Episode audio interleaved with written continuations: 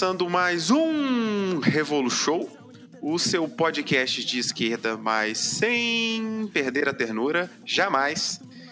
E aqui estou eu, como, primeiramente, primeira vez como host, Diego Miranda, e dessa vez trago o primeiro de muitos programas sobre educação que a gente pretende estar tá trazendo para debater, gente.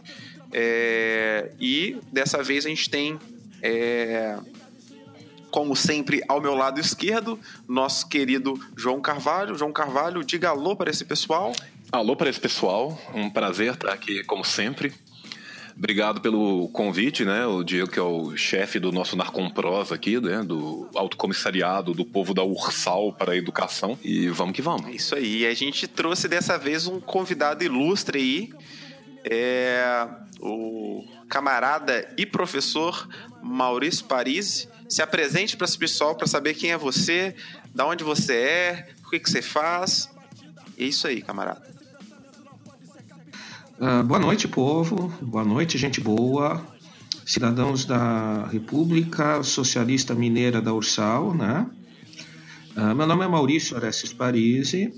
Eu sou historiador. Eu sou professor na rede municipal da cidade de São Paulo. Uh, já fui professor em, em outras redes, né? Uh, também sou um pesquisador acadêmico uh, no campo da, da teoria historiográfica, do, do, campo do movimento comunista, do marxismo e principalmente da historiografia de língua inglesa.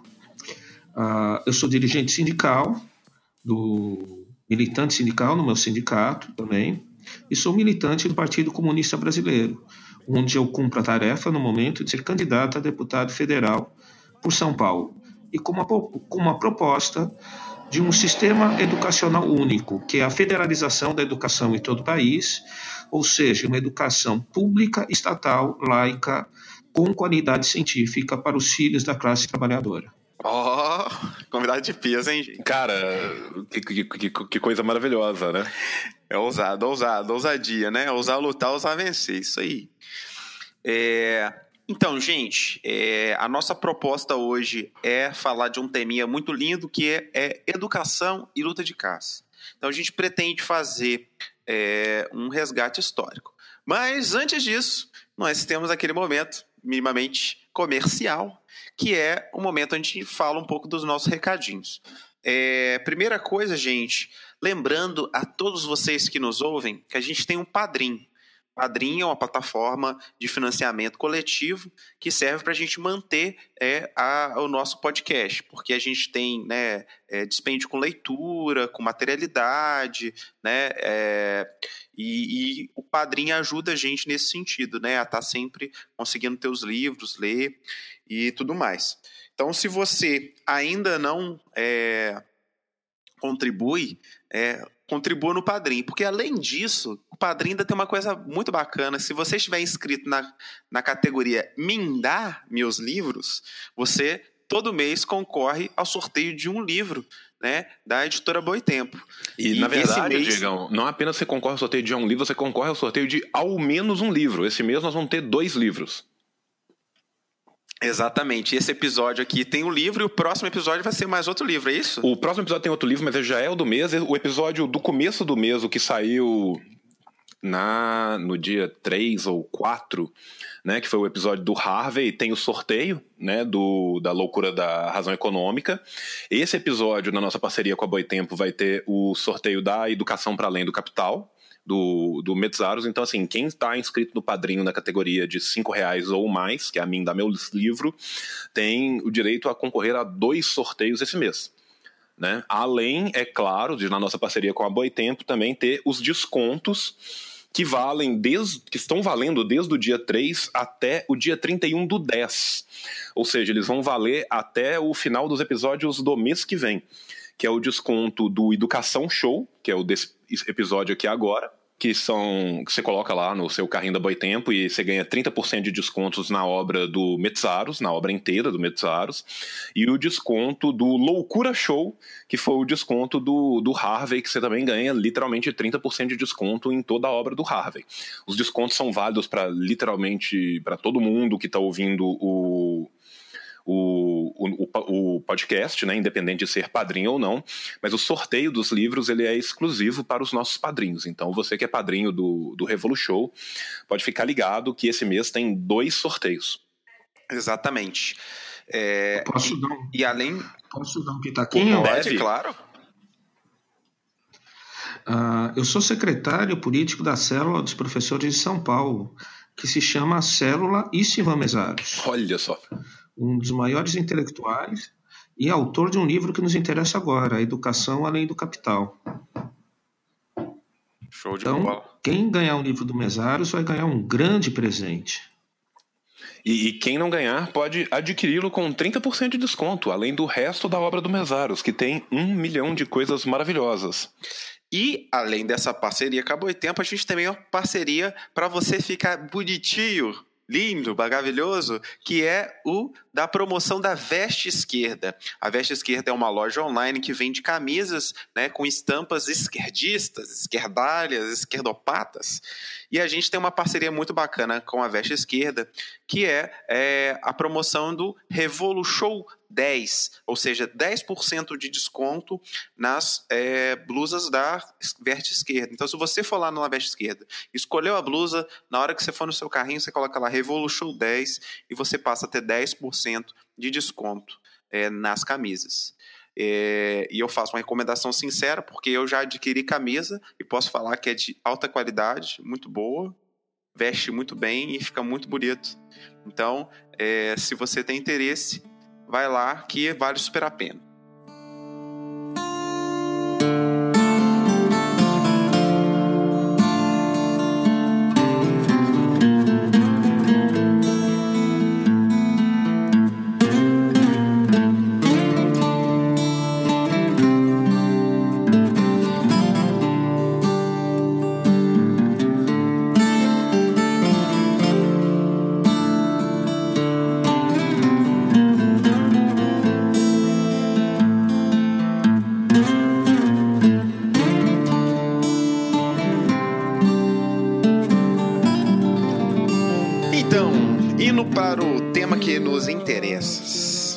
Falando sobre educação.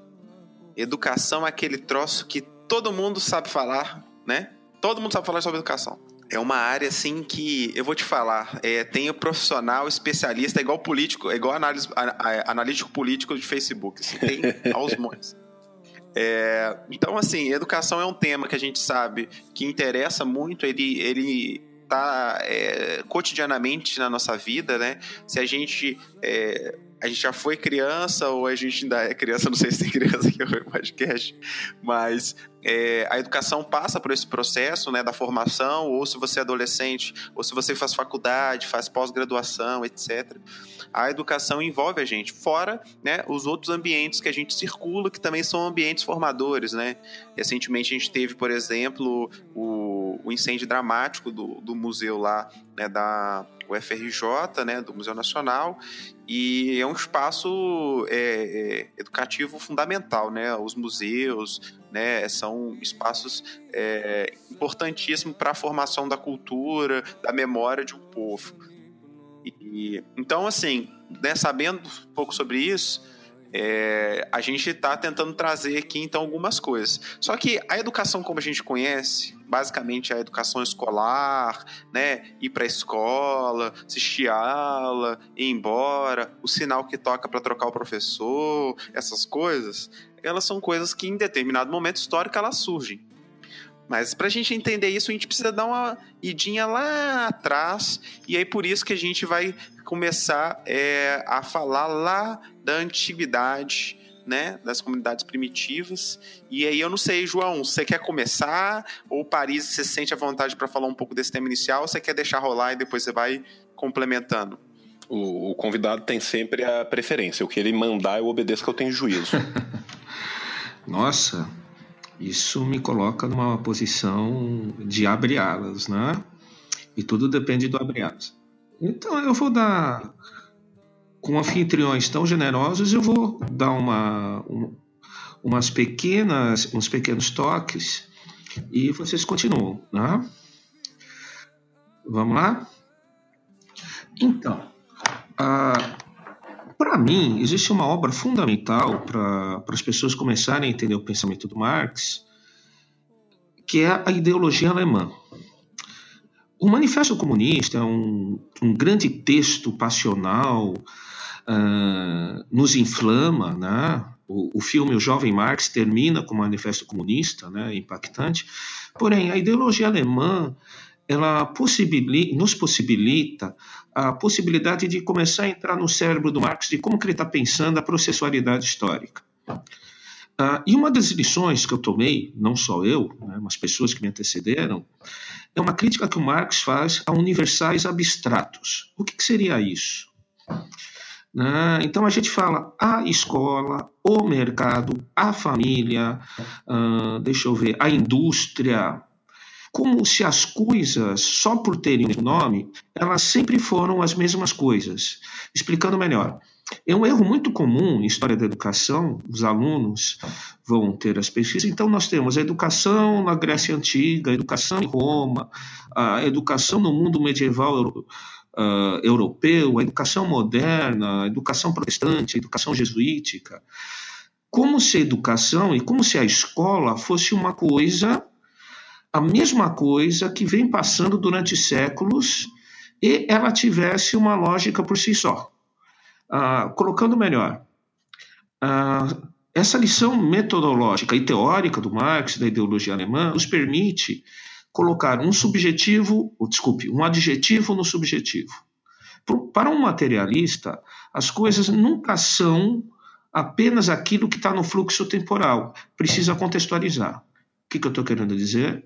Existe uma escola antiga do mundo greco-romano que reflete e expressa as determinações socioeconômicas, culturais e políticas daquela sociedade. Existe uma escola do mundo medieval, existe uma escola moderna que se transforma, mas ela ainda está presa às determinações da modernidade, ou seja, de uma modernidade, no meu entender, limitada, que é a modernidade limitada pela sociabilidade do capital. Existe uma outra modernidade em tensão com ela, que é a possibilidade de superação do capital. Então, o que é interessante dessas primeiras formas de educação escolar sistemática, não necessariamente religiosa, porque em outras sociedades, já escolas uh, no mundo hebraico, enfim, na Mesopotâmia, mas o que nós chamamos de escola moderna, ela tem um, ela tem um start, um startup, para ficar na moda, na Grécia, onde nasce a filosofia. A filosofia como a primeira forma de dar inteligibilidade para os homens sem a interferência do mundo dos deuses. Então, essa escola, que vai ganhar outras contextualizações, mas ela tem um núcleo. A partir do momento que nós fazemos a crítica materialista, o que é interessante desse mundo antigo? Né? É o nascimento das primeiras interpretações uh, que colocam a necessidade do conhecimento objetivo, conhecimento objetivo entendido como conhecimento do objeto, ou seja, eu preciso entender a natureza, eu preciso entender as estrelas, eu preciso entender o fluxo dos rios, o objeto. O homem está em diálogo entre si e com a natureza. Uh, ou seja, fazendo uma crítica posterior e com todo o arcabouço desenvolvido posterior, nós vemos na, na, Grécia Antiga e posteriormente em Roma o desenvolvimento já do primado ontológico do conhecimento científico. Falei difícil, mas é uma coisa simples. É a relação do homem entendendo objetivamente as coisas. O, Lucas, as coisas o Lucastiano não pode ver uma frase que ele queira colocar um ontológico no meio, né? Ah, é vício. Ah, como natureza eu vou colocar análise imanente, tá? É o Lucassianismo Diet. Né?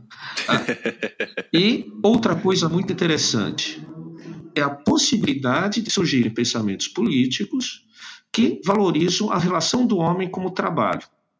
Né? Existe uma apropriação, olha que interessante, a, a própria discussão do mundo antigo já aparece a questão da luta de classes. Nós, por exemplo, temos uma tradição liberal que valoriza a polis, a política, ah, toda aquela uh, democracia vai fazer com que Temístocles seja o exemplo estadista, toda a escola do século XIX vai recuperar aquela oratória, né? A democracia grega, então, passa a ser a ação dos notáveis, mas uma autora que eu gosto muito, uma grande mulher, chamada Ellen, Ellen Makes Wood, no seu livro A Democracia contra o Capitalismo, ela coloca uma coisa muito interessante. Def... a melhor definição de democracia que eu conheço. Democracia é o direito de não ser explorado.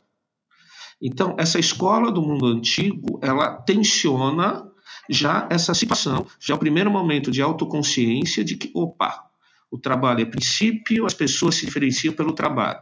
Não é uma luta de classes como nós pensamos.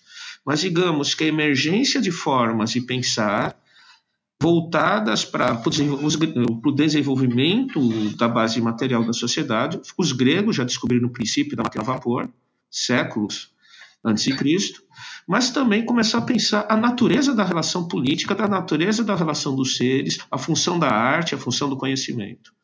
Então, nesse sentido, problematizar a escola antiga, né, que não se trata só de problematizar os grandes filósofos, Sócrates, Platão, Aristóteles, inclusive eles eram muito infensos, né?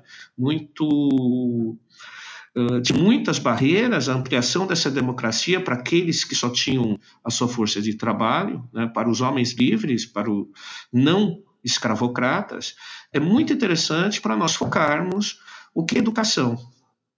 A educação não é um princípio abstrato, ela está tá ligada à divisão material concreta, à desigualdade entre os homens. Então, é, pegando do que o Maurício falou e indo em direção né, ao que a gente está se propondo aqui hoje, eu acho que uma coisa que ele falou que é fundamental é a gente entender não apenas um texto, mas um texto em seu contexto.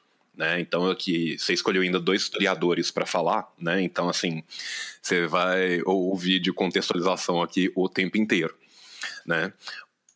Em relação a, ao que ele levanta da questão da escola na antiguidade, eu vou aproveitar o gancho que ele falou, porque é uma coisa que me é muito ca cara. E no momento que ele falou na Mesopotâmia, eu até cocei aqui, porque eu trabalhei um bom tempo Socorro! da minha vida com Mesopotâmia. Não, não, eu sei. E, de fato, se a gente tem no, na Grécia a separação do conhecimento que na Mesopotâmia vai ser inculcado enquanto literatura sapiencial, leia-se, o escriba, o sábio, o mágico e o matemático são a mesma pessoa, né?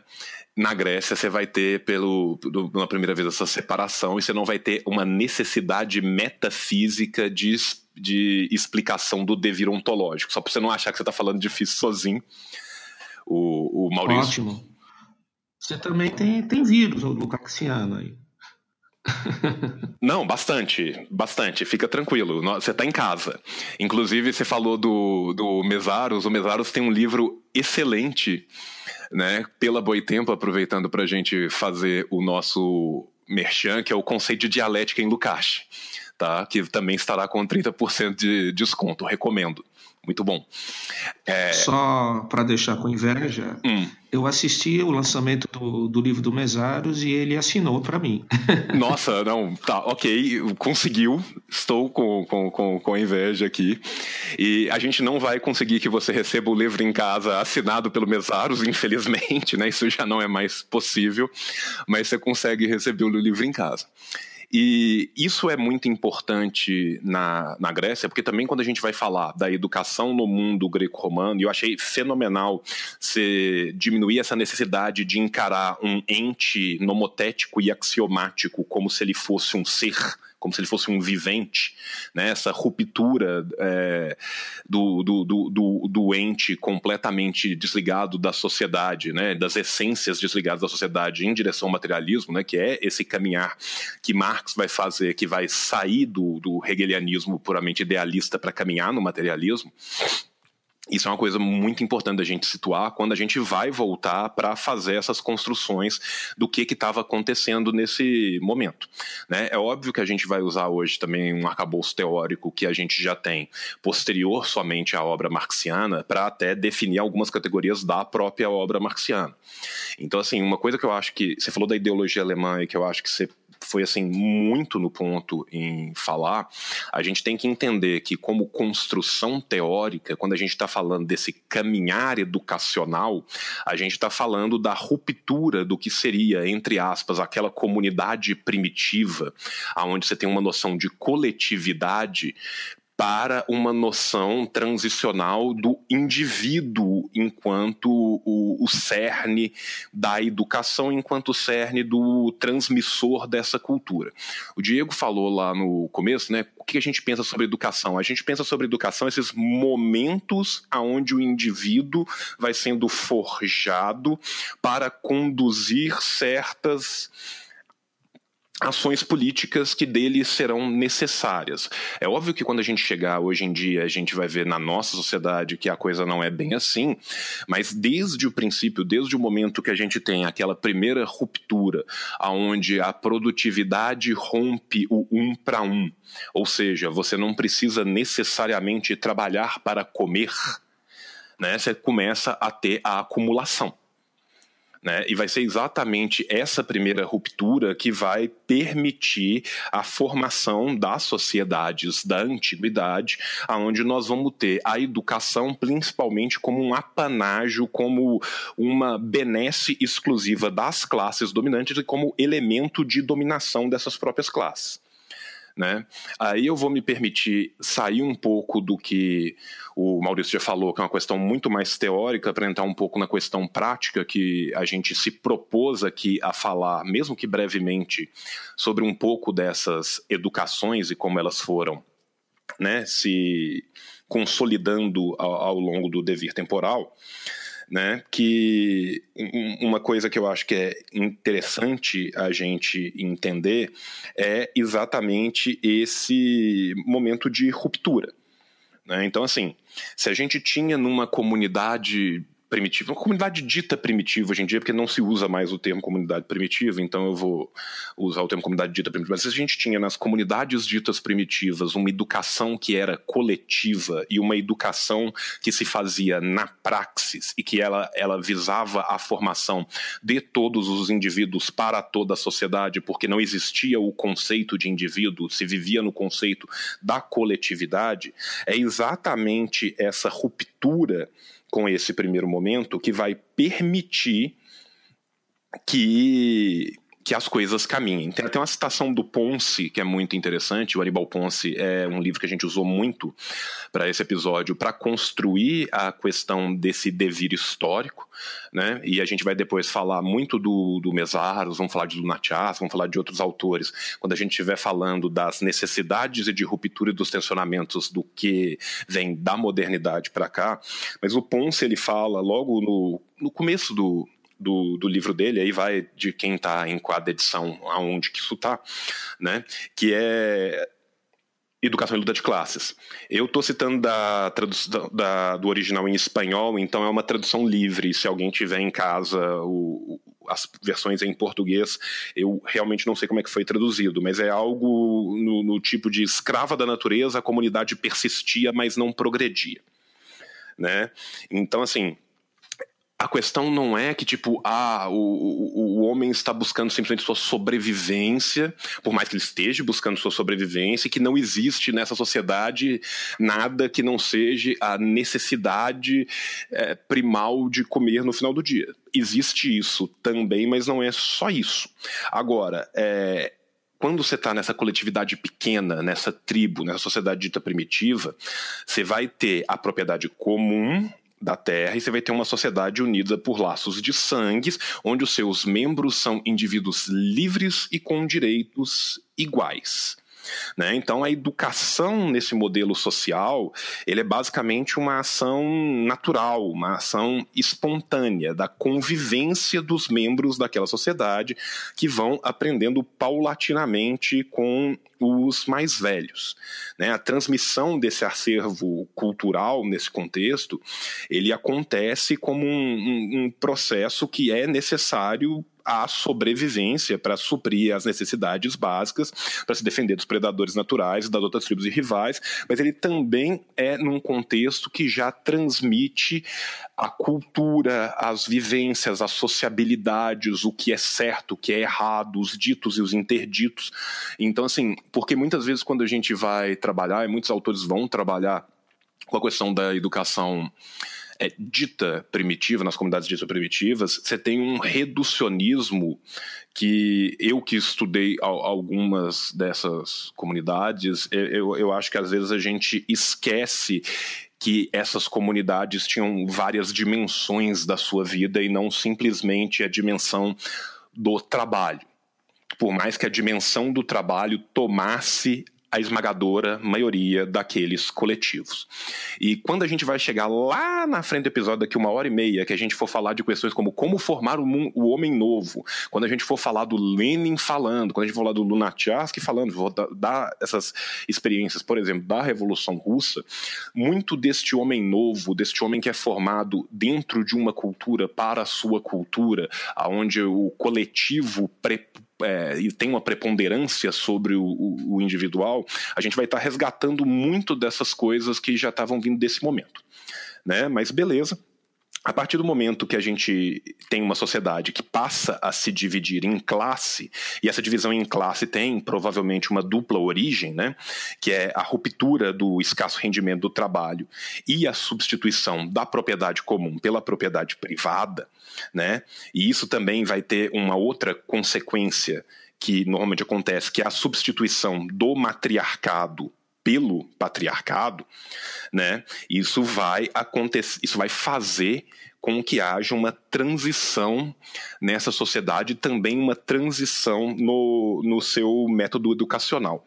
Eu estou com outra citaçãozinha aqui do Ponce que eu acho que é interessante, que eu vou me permitir. E aí, mais uma tradução super livre, o que tiver né, mais diferente aí depois vocês adaptem. Que ele fala: no momento em que surge a propriedade privada e a sociedade de classes, é, aparecem também como é, consequências necessárias uma religião com deuses, uma educação secreta, a autoridade paterna, a submissão da mulher e dos filhos, a separação entre os trabalhadores e os sábios. Sem, deitar, sem deixar é, não obstante, sem deixar de ter funções socialmente úteis, a administração dos bens da coletividade transforma-se então na opressão dos homens e a direção dessa atividade no poder de exploração.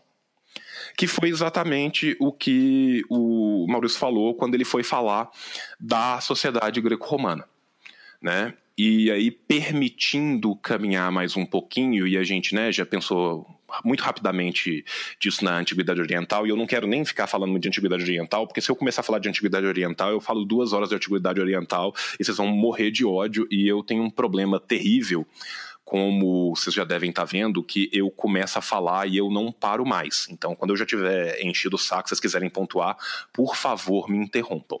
Mas voltando muito en passant, só para dar um exemplo, é, os escribas nas sociedades que são, na sociedade suméria, na sociedade acadiana, em todas as sociedades que vão usar o Unicode no antigo Oriente, eles tinham um poder político gigantesco. O mesmo acontece com os escribas no Egito, por exemplo. Esse poder político ele é tão grande que a primeira revolta política que você tem, que tem uma mudança nos deuses, que é uma revolta na terra que reescreve a história dos deuses no céu, que acontece com na dinastia de Alakenaton, a imagem perfeita e resplandecida de Aton, conhecido popularmente entre nós por Akhenaton no Egito, é uma revolta que começa por causa de sacerdotes e escribas de um determinado culto que acham que eles têm a obrigação de ter mais poder político do que o faraó e aquele que o cercam. Então eles reescrevem a história dos deuses para justificar a subida desse culto. Nisso já dá para a gente entender muito bem qual que é a ligação das classes políticas, das classes dominantes, desse apanágio da educação, desse poder centrado na educação e como isso vai ser operacionalizado na própria sociedade, na, na luta de classe que está acontecendo naquela sociedade. Tá? Então, assim, isso é só para dar um exemplo da, do, da, da importância que se tem da educação. E essa importância a gente vai ver na educação durante toda a história, mas muitas vezes quando as coisas estão mais longe e boa parte das pessoas tem muito pouca exposição à antiguidade, né? Quanto mais a antiguidade oriental, é interessante a gente recuperar isso. Né? Então, assim, a gente tem a transição dessa sociedade primitiva, onde você tinha né, como característica principal a, a coletividade, para essa sociedade dividida em classes, onde a propriedade privada vai se sobrepor a essa é, a essa, essa coletividade e, e, que vai basicamente balizar o que, que vai ser produzido socialmente. Né?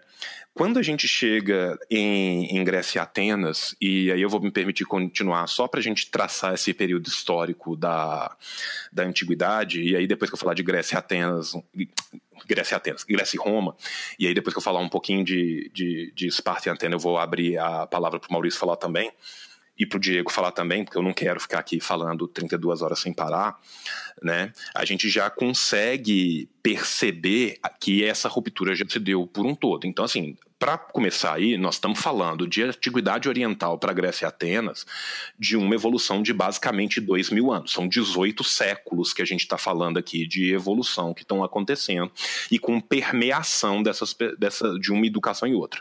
Durante muito tempo, nos estudos de antiguidade, a gente achava que a antiguidade oriental estava completamente afastada da nossa antiguidade ocidental da antiguidade clássica, e quanto mais os estudos vêm avançando, e quanto mais as línguas vêm sendo melhor estudadas, e a arqueologia vem contribuindo muito para isso também, a gente vai vendo que existe uma permeação muito grande dessas culturas, muito maior do que a gente pensa. Então, assim, a cultura, boa parte das coisas da antiguidade oriental, eles chegam no solo da Magna Grécia, não só durante as guerras que vão acontecer, mas eles chegam de forma muito mais tranquila, até muito antes disso.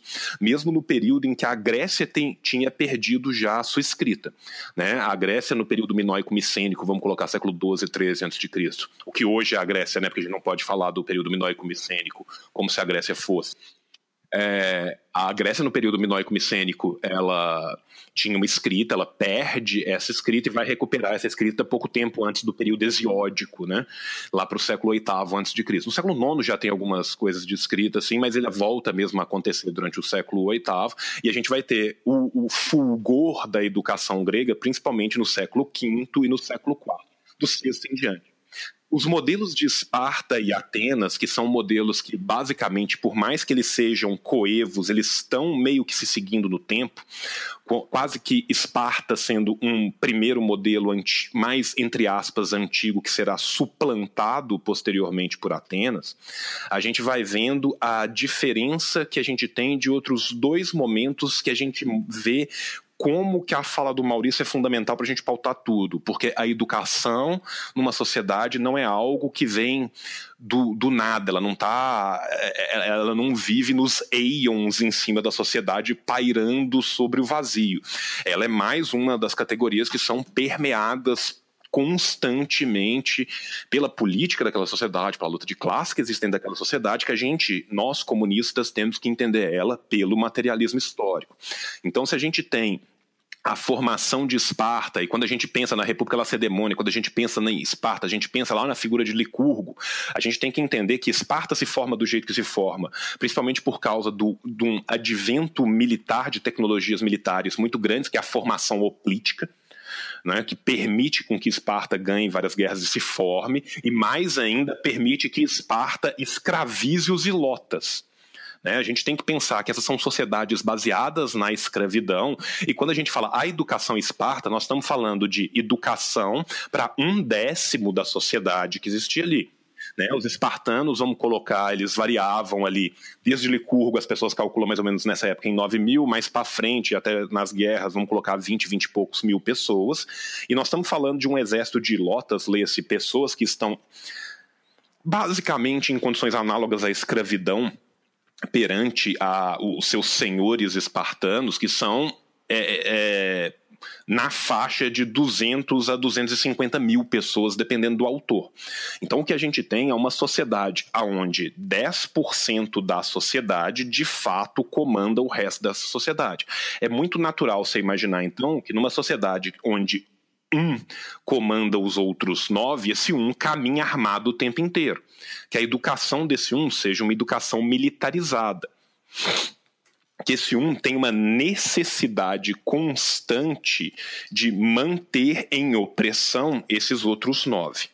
Né? Então, a educação que a gente tem em Esparta é uma educação que é voltada para a questão militar, ela não é uma educação das letras, ela não é uma educação que vai é, se preocupar com os profund, a profundidade da cultura. Ela é uma educação que está pensando em, na manutenção daquele status quo e principalmente na manutenção daquele status quo vivo numa situação de tensão constante, que é a de uma sociedade que você tem um décimo das pessoas, quando muito um décimo décimo, né? Lembrando que Esparta estava constantemente em guerra, ou seja, quando saía parte de Esparta para a guerra, os ilotas não estão indo né, em igual tamanho, e normalmente, dependendo da guerra, eles sequer vão, e fica a cidade com ainda menos espartanos com todos os ilotas. Então a gente tem essa tensão constante. Quando a gente vai pensar na educação na Grécia, na, em Atenas, desculpa, gente, é porque a gente às vezes vai falar de um, tá pensando no outro e acaba falando num e no outro.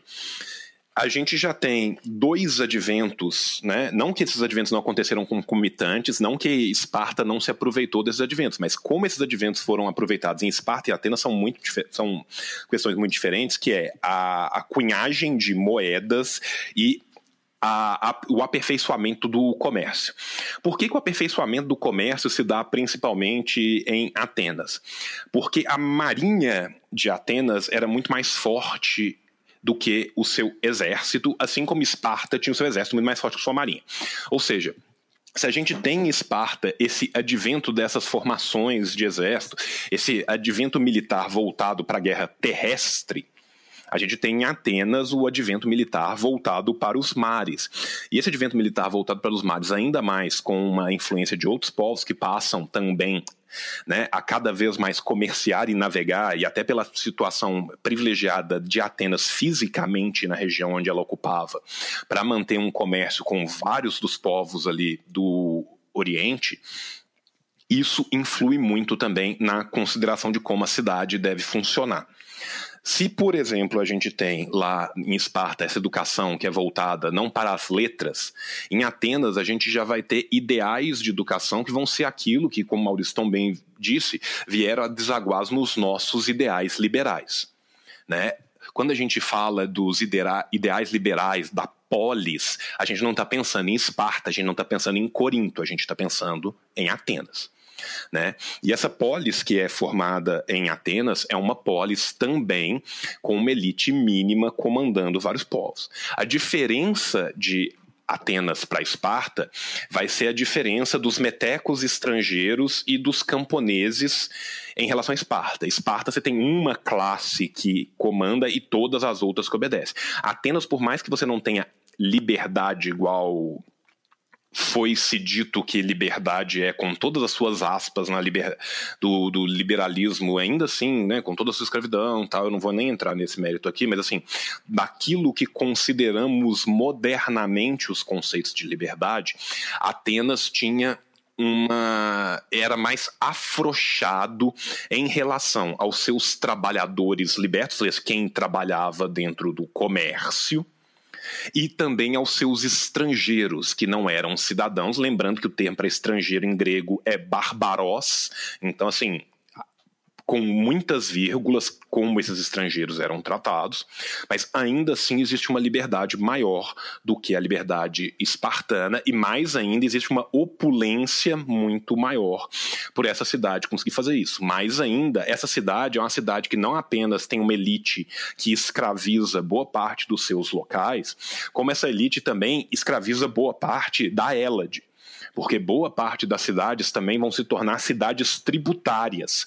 ou de Esparta ou de Atenas, o que vai levar, por sua vez, à guerra entre Esparta e Atenas, da qual Esparta vai perder exatamente né, por ser Esparta um modelo mais antigo dessa gestão, e Atenas vai sair triunfante nesse momento, como, entre aspas, a classe que vai revolucionar aquele paradigma que era o antigo paradigma espartano. Tá? Se essas educações têm algo em comum entre ambas, é que são educações de onde o povo as massas, na sua maioria, estão completamente cerceadas, são educações voltadas para a sua elite, e são educações que o Maurício falou uma coisa que é de uma evolução que acontece na educação ateniense, que é entender como que as coisas funcionam, entender como que o comércio funciona, entender como que isso, como que eu posso usar as estrelas para navegação, como que as matemáticas funcionam, e são coisas que vão se tornar importantes lá para o século IV, depois dos grandes filósofos que a gente fala, quando os sofistas começam não depois dos grandes filósofos, mas assim, no final, quando tem a, a batalha dos filó do, desses grandes filósofos com os sofistas, e principalmente depois, numa educação que vai ser uma educação que as correntes filosóficas do, do, da antiguidade tardia já vão beber muito também da sofística, aonde esses comerciantes que a gente mencionou agora passam com o tempo a tomar a, a ter um grande poderio financeiro e começam a questionar o poderio tradicional dos homens de de Atenas, das classes dirigentes de Atenas que se dedicavam somente às coisas da polis. Leia-se, não trabalhar com os seus próprios braços e discutir política. Tá? Então, assim, você vai tendo toda essa evolução que depois vai desaguar em Roma. Eu calculo que tem mais ou menos uma hora e meia que eu estou falando sozinho, então eu vou parar e vou abrir, e vocês me desculpem por, pela, pela introdução gigantesca. Não, tá, tá show demais, ô João. É, é, você quer falar, oh, Maurício? Pode falar.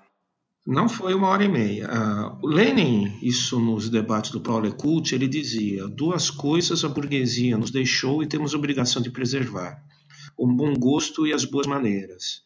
Eu acrescentaria a erudição. Uh, eu ouvi com muito prazer a explanação do, do João, que tem um domínio de especialista. O meu domínio sobre essa temática é um domínio de um estudioso de um tema afim mas ele é o especialista. E essa contextualização é muito essencial para o método materialista, né? Uh, que é uma visão totalizante onde as esferas econômicas, sociais, políticas se integram e dão uma explicação concreta. Uh, não é uma explicação transcendental. O, os ingleses, na, na, nas public schools no século XIX, estudavam Atenas para tentar aprender o tal gênio político de Atenas, né, o, o Elan, era o empreendedorismo da época. A gente vai voltar nessa temática no final. Cada império, né? Isso era ótimo para formar um bando de parasitas imperiais, né? Mas uh, era uma questão concreta. A ligação de Atenas com a Marinha o João falou do, de Esparta e a, a, e a formação oplítica, né?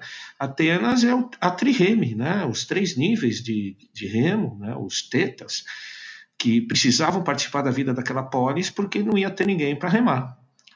Né? Agora, eu queria relembrar uma coisa que o João falou, que é essencial para a aproximação materialista do tema, é que a escola ela já existe a parte nesse mundo grego, mas limitada aos membros da classe dominante, e se desenvolve também o conhecimento do artesão, e não só uh, as coisas práticas, as, as elaborações ideológicas, das, as leituras de mundo também são parte desse aprendizado.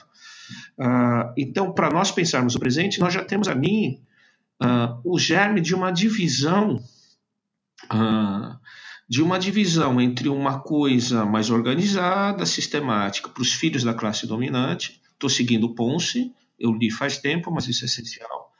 E de uma coisa mais espontânea, porém com tradição, para as classes subalternas, para usar a linguagem gramsciana.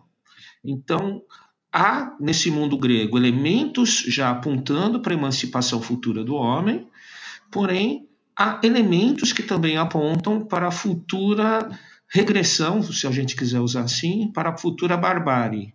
Né?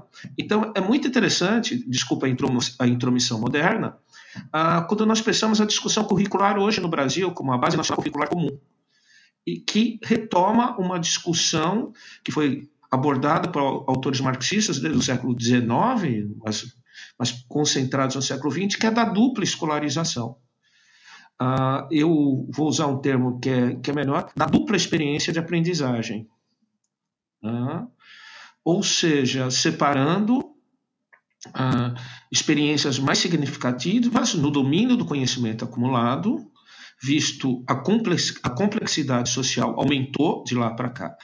E aí a gente também, eu queria colocar um elemento mais teórico, né, uh, que é nesse mundo, estamos indo para a discussão do mundo romano, o João provavelmente vai falar alguma coisa, que é a questão do, da individuação.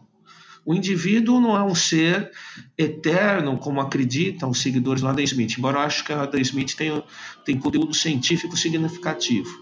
Ele não é uma estrutura temporal, histórica, metafísica. O indivíduo ele está sempre em diálogo com a sociedade. Retomando a nossa primeira discussão, o processo de saída da comunidade dita primitiva é também um processo de individuação. O que, que nós precisamos pensar como tarefa para o século XXI? Né? Esse indivíduo que é indivíduo, que perdeu a comunidade, mas tem a sociedade. O nascimento do indivíduo é também o nascimento da vida social. Ao contrário do que a Thatcher dizia, a Margaret Thatcher, a, a, digamos, a pitonisa do neoliberalismo, a, ela, ela afirmava: essa coisa de sociedade não existe, o que existe são indivíduos. Na verdade, nós afirmamos: existem os indivíduos e a sociedade.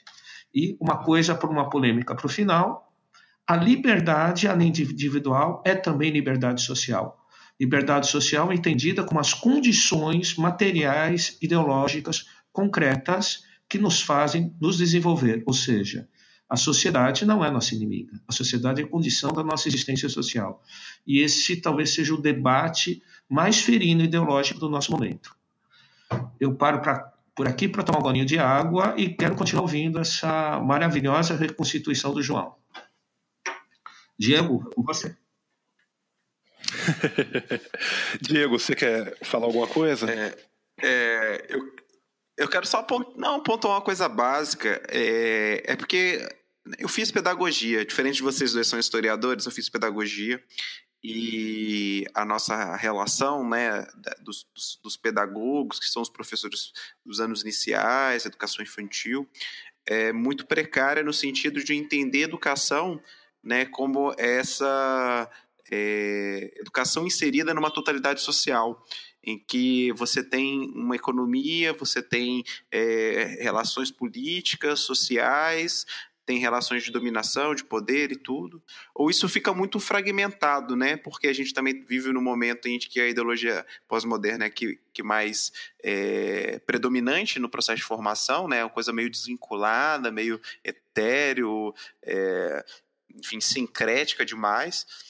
E à medida que, que a gente vai conhecendo né, o, o, marxismo e vai compreendendo como você enxerga a história da educação e a própria educação né, no seu momento atual, é, a gente percebe que né, quando a gente está falando dessa educação, você consegue é, entender que é, a educação ela não pode estar desvinculada à vida, à vida no sentido dessa totalidade de coisas que é, produzem e se reproduzem, né? Então, é, quando, a gente, quando você falou da, da questão das sociedades é, gregas e até mesmo né, da questão egípcia e tudo, a gente entende que ali uma vida própria, um, um, um que é que é guiada por uma série de leis ou regras sociais, a gente poderia dizer assim, ficar, ficar muito positivista falando assim, né? Mas enfim, existem determinadas é, é, tendências, é, regras, leis que predominam naquelas relações e que a gente começa a compreender e para de ter uma noção, sei lá, é, como se o problema assim, ah, você precisa melhorar seu método, o aluno não se interessa, então o problema. E quando a gente começa a compreender, a gente entende que o negócio é muito mais fundo, muito mais complicado, e esse, essa, esse afã da educação que salva tudo e tudo, quando a gente chegar na modernidade, a gente vai falar mais disso, mas é, isso está presente, né? Então, quando as pessoas vão olhar para a educação, elas têm muita dificuldade de reconhecer esses aspectos. Enfim, era um pouco disso. João, segue o baile. Eu vou seguir o baile aqui, só vou pontuar duas coisas que, que você falou que eu acho que são muito interessantes, que você fala hoje, né, do pós-modernismo, né, a questão da pedagogia, e ele acaba virando um pós-modernismo que quase volta a beber do começo, né, da, da modernidade, da transição da modernidade para a contemporaneidade. Eu tenho filho pequeno, eu vejo tanto de escola Montessori, que agora apareceu no Brasil como se fosse a maior novidade do século, assim, como se como se, se fosse uma coisa que foi inventada na Itália há dois anos atrás, né, cara? E, e, a gente vê como que isso às vezes tem umas recuperações cíclicas que são muito interessantes. Tá na moda. Tá na moda. E tipo assim, não, mas assim, e, e quando os caras falam, a, a, sensação que a grande parte da sociedade tem é, é que a Montessori tá escrevendo agora, né? Que ela tem um blog e um Instagram, né?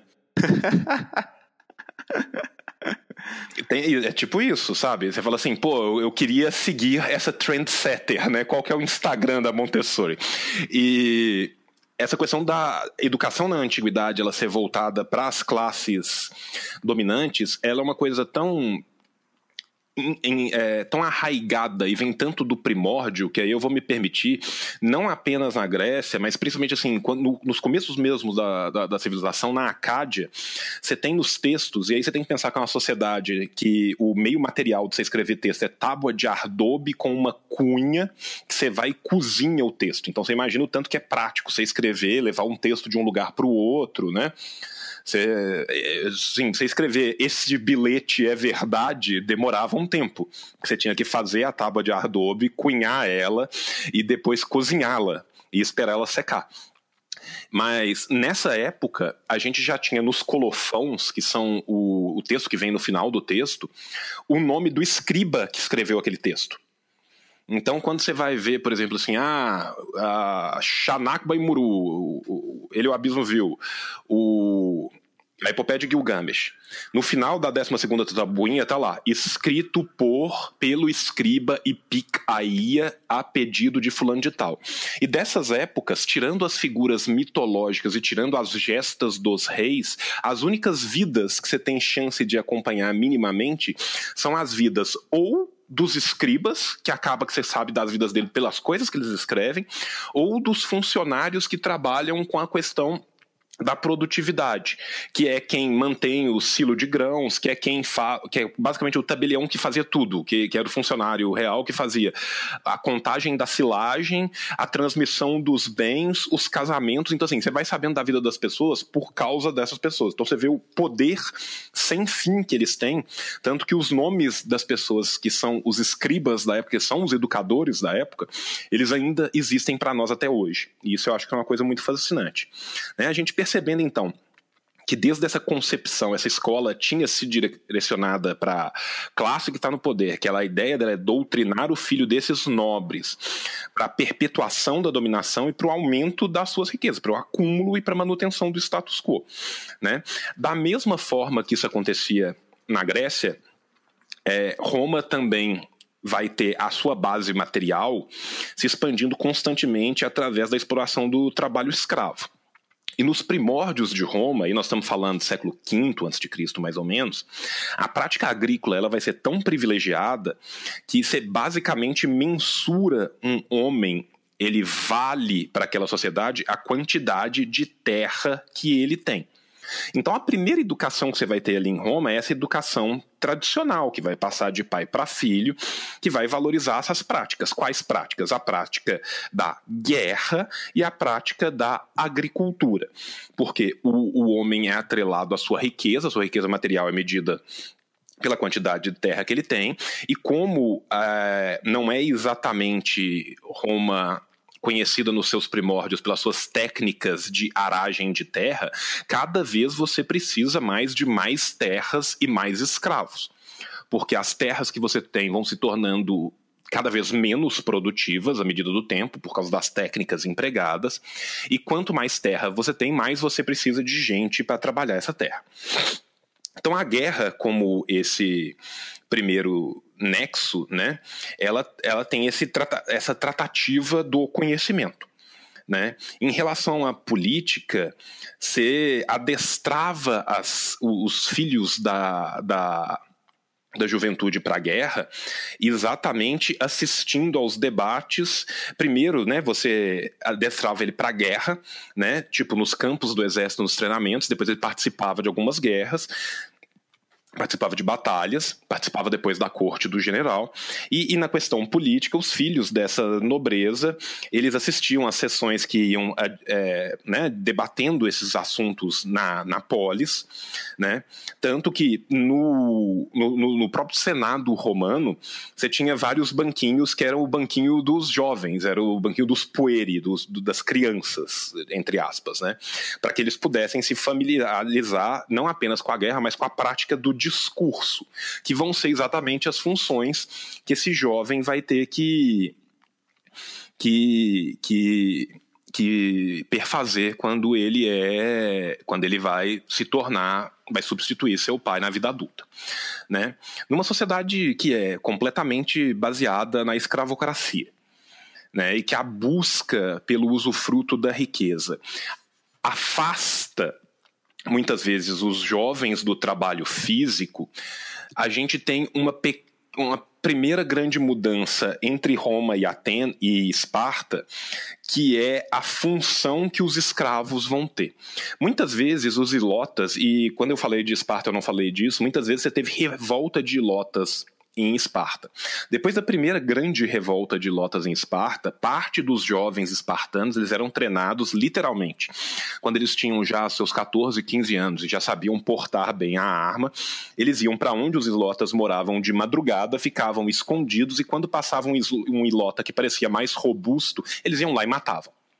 Tá? Então, assim, esse assassinato e esse terror era parte constante e função de dominação em Esparta. Já em Roma, Roma vai precisar desses seus escravos e aí ela vai usar os seus escravos cada vez mais no exército e na aragem das terras, mas também aqueles que são os melhores dentre eles, eles vão usar para funções de entretenimento. Né, que vai ser a questão dos gladiadores. Isso é uma coisa que é interessante da gente falar, só porque, tipo, assim, às vezes as pessoas pensam assim, pô, os gladiadores surgiram do nada, sempre teve em Roma, não. Eles têm toda uma função social. Crescendo esse, esse número de propriedades, crescendo o número de escravos, cada vez mais você tem um afastamento dessa nobreza do trabalho diário com eles.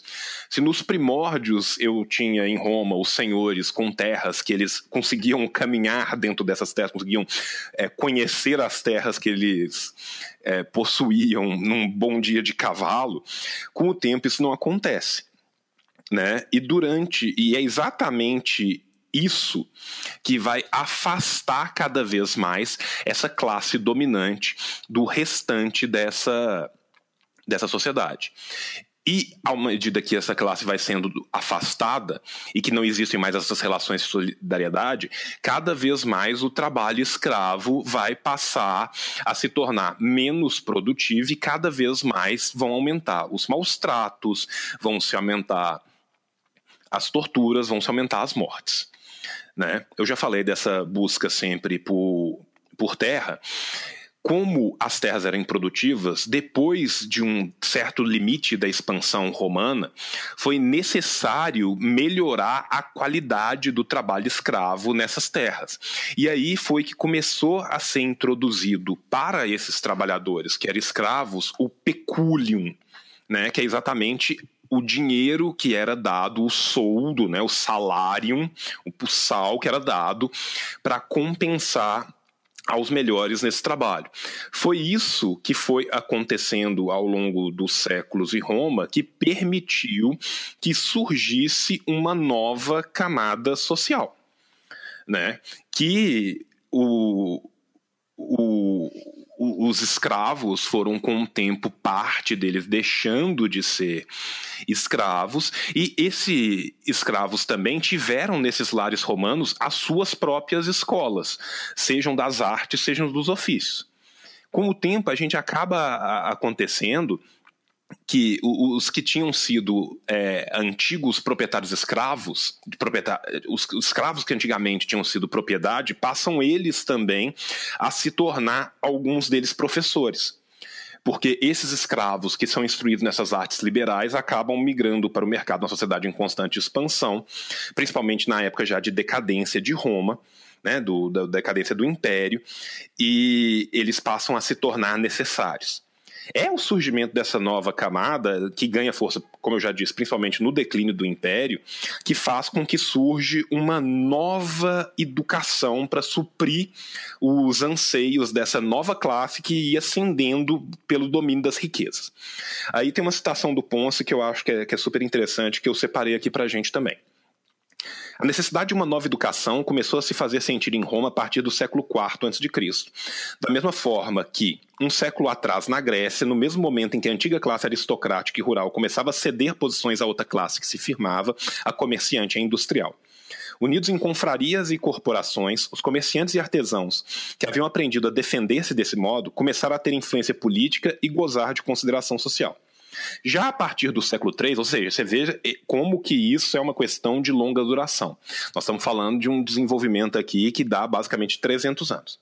Né, lá do século V, quando começam os primórdios dos patrícios com as suas vilas, até esse momento mais citadino, que a gente já tem essa mudança. A partir do século III, eles têm lugar de honra nos espetáculos e passam a ser convidados para os banquetes.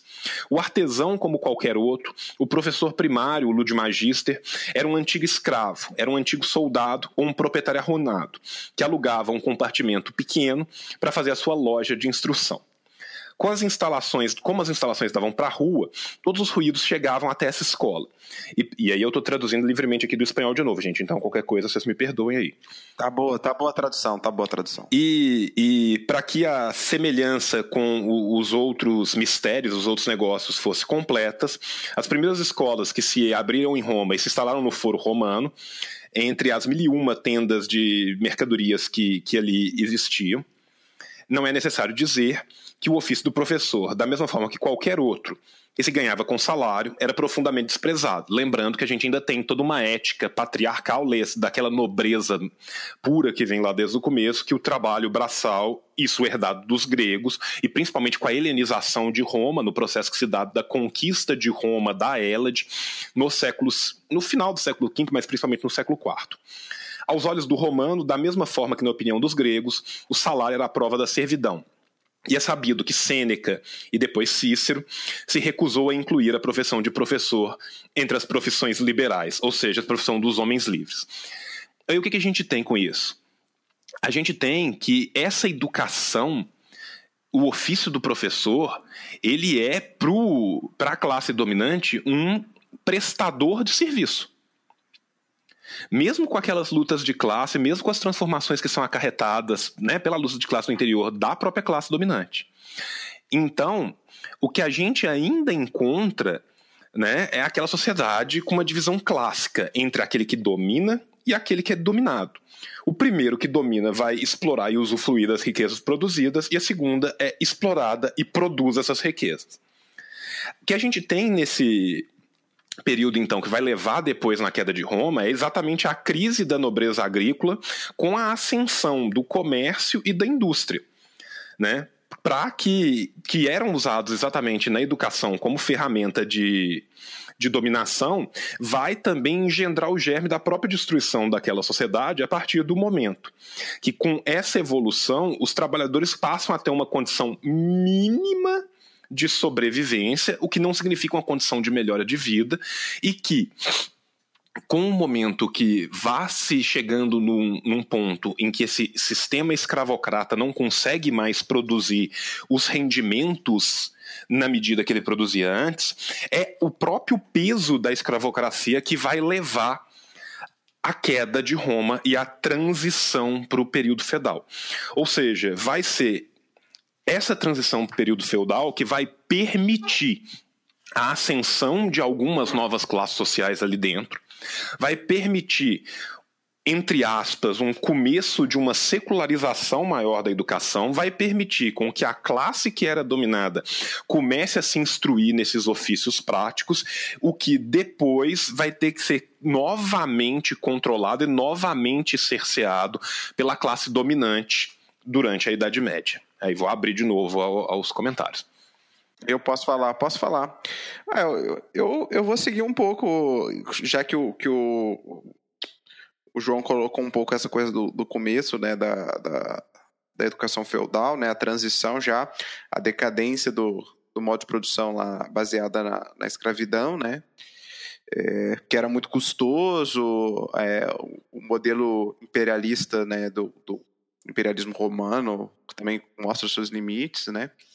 É, mas é, acho que é interessante falar um pouco é, do, do papel que é, que as pessoas geralmente olham para a Idade Média e pensam logo, ah, Idade Média, Idade das Trevas, católicos trevosos, é, alienando todas as pessoas da realidade, todo mundo vivendo uma bolha, viajando, acreditando só em Santo Jesus, Jesus Cristo e mais nada existe no mundo. É, e aí, do ponto de vista é, materialista, é importante lembrar que a religião ela, ela é uma superestrutura, né? Ela, ela não pode, por si mesma, alterar as condições econômicas, né, que são a estrutura de um determinado regime, né, é, é, é, na verdade o contrário, a religião é um reflexo, né, desse processo também. Então, é, e também poderia se, se colocar, né, que, tipo assim, ah, mas os cristãos eram contra a escravidão.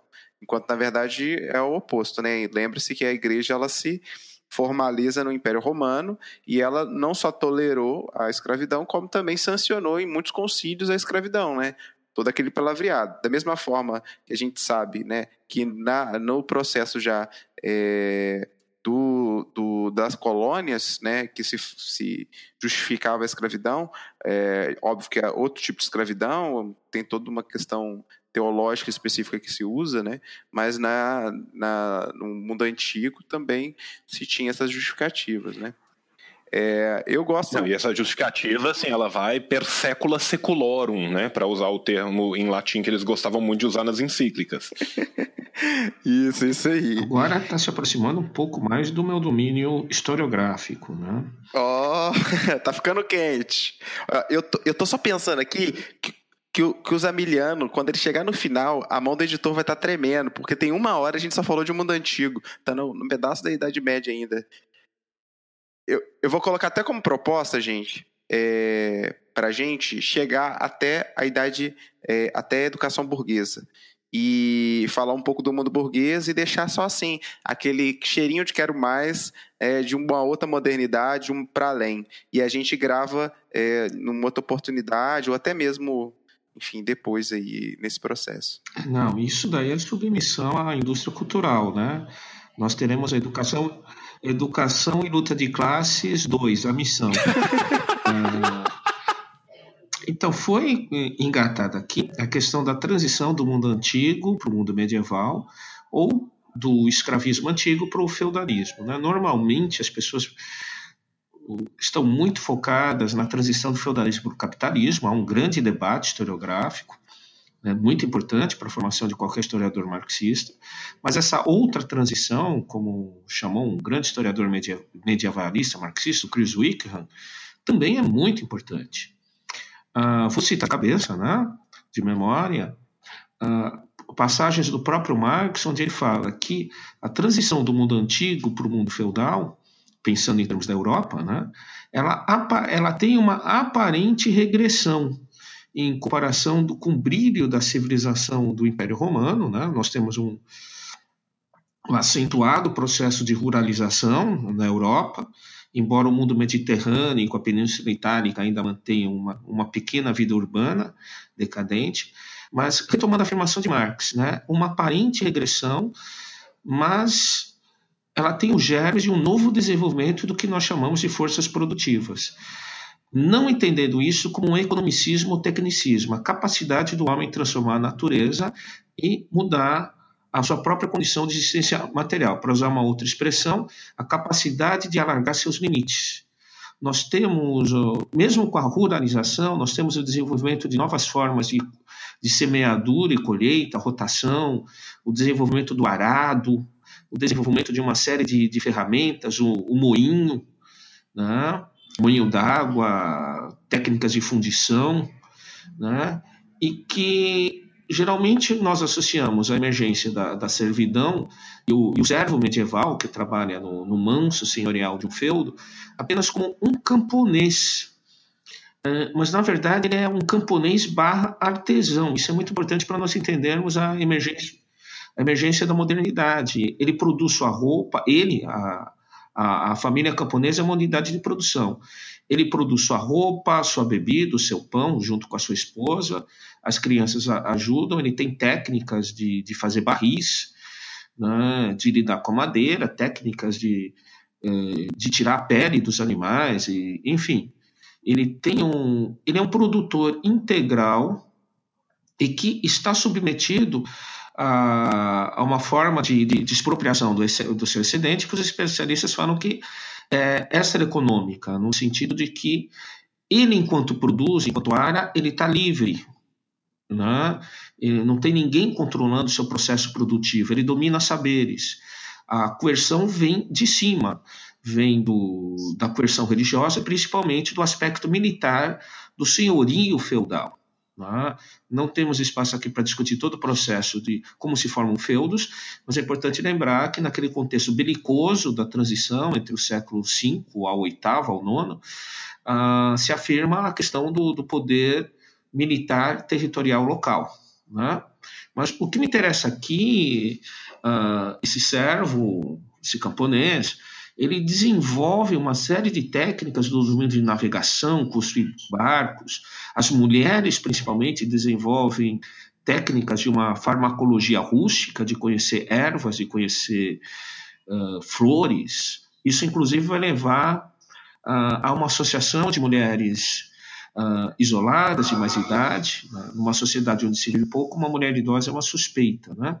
a serem associadas como bruxas, né? Né? Então é muito interessante para a gente fugir também daquela exemplo de Idade Média também, como Idade das Trevas, há todo um desenvolvimento de, de, da relação do homem com a natureza muito interessante. É, é, e colocando inclusive um avanço tecnológico. E também, né, do ponto de vista, a gente associa ao, ao domínio religioso, ao domínio teológico, como se fosse algo apenas mistificador ou mitificador.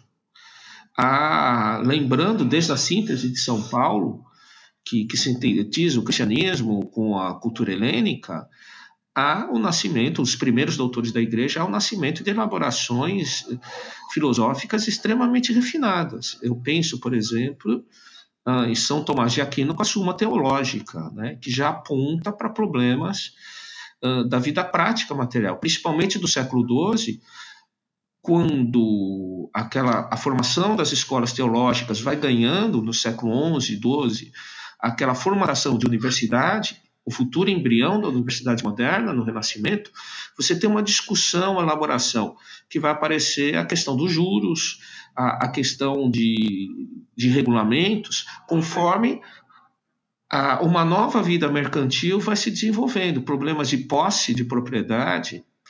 Então, e também a própria expansão da, da, da produtividade, dos arroteamentos. Então, esse mundo medieval é um mundo em transição, uh, de, em transformação, o termo correto, e o camponês talvez ele não se revolte todo momento, embora tenham acontecido grandes revoltas principalmente a partir do século XIII, XIV e XV, inclusive com leituras uh, cosmogônicas próprias. Né?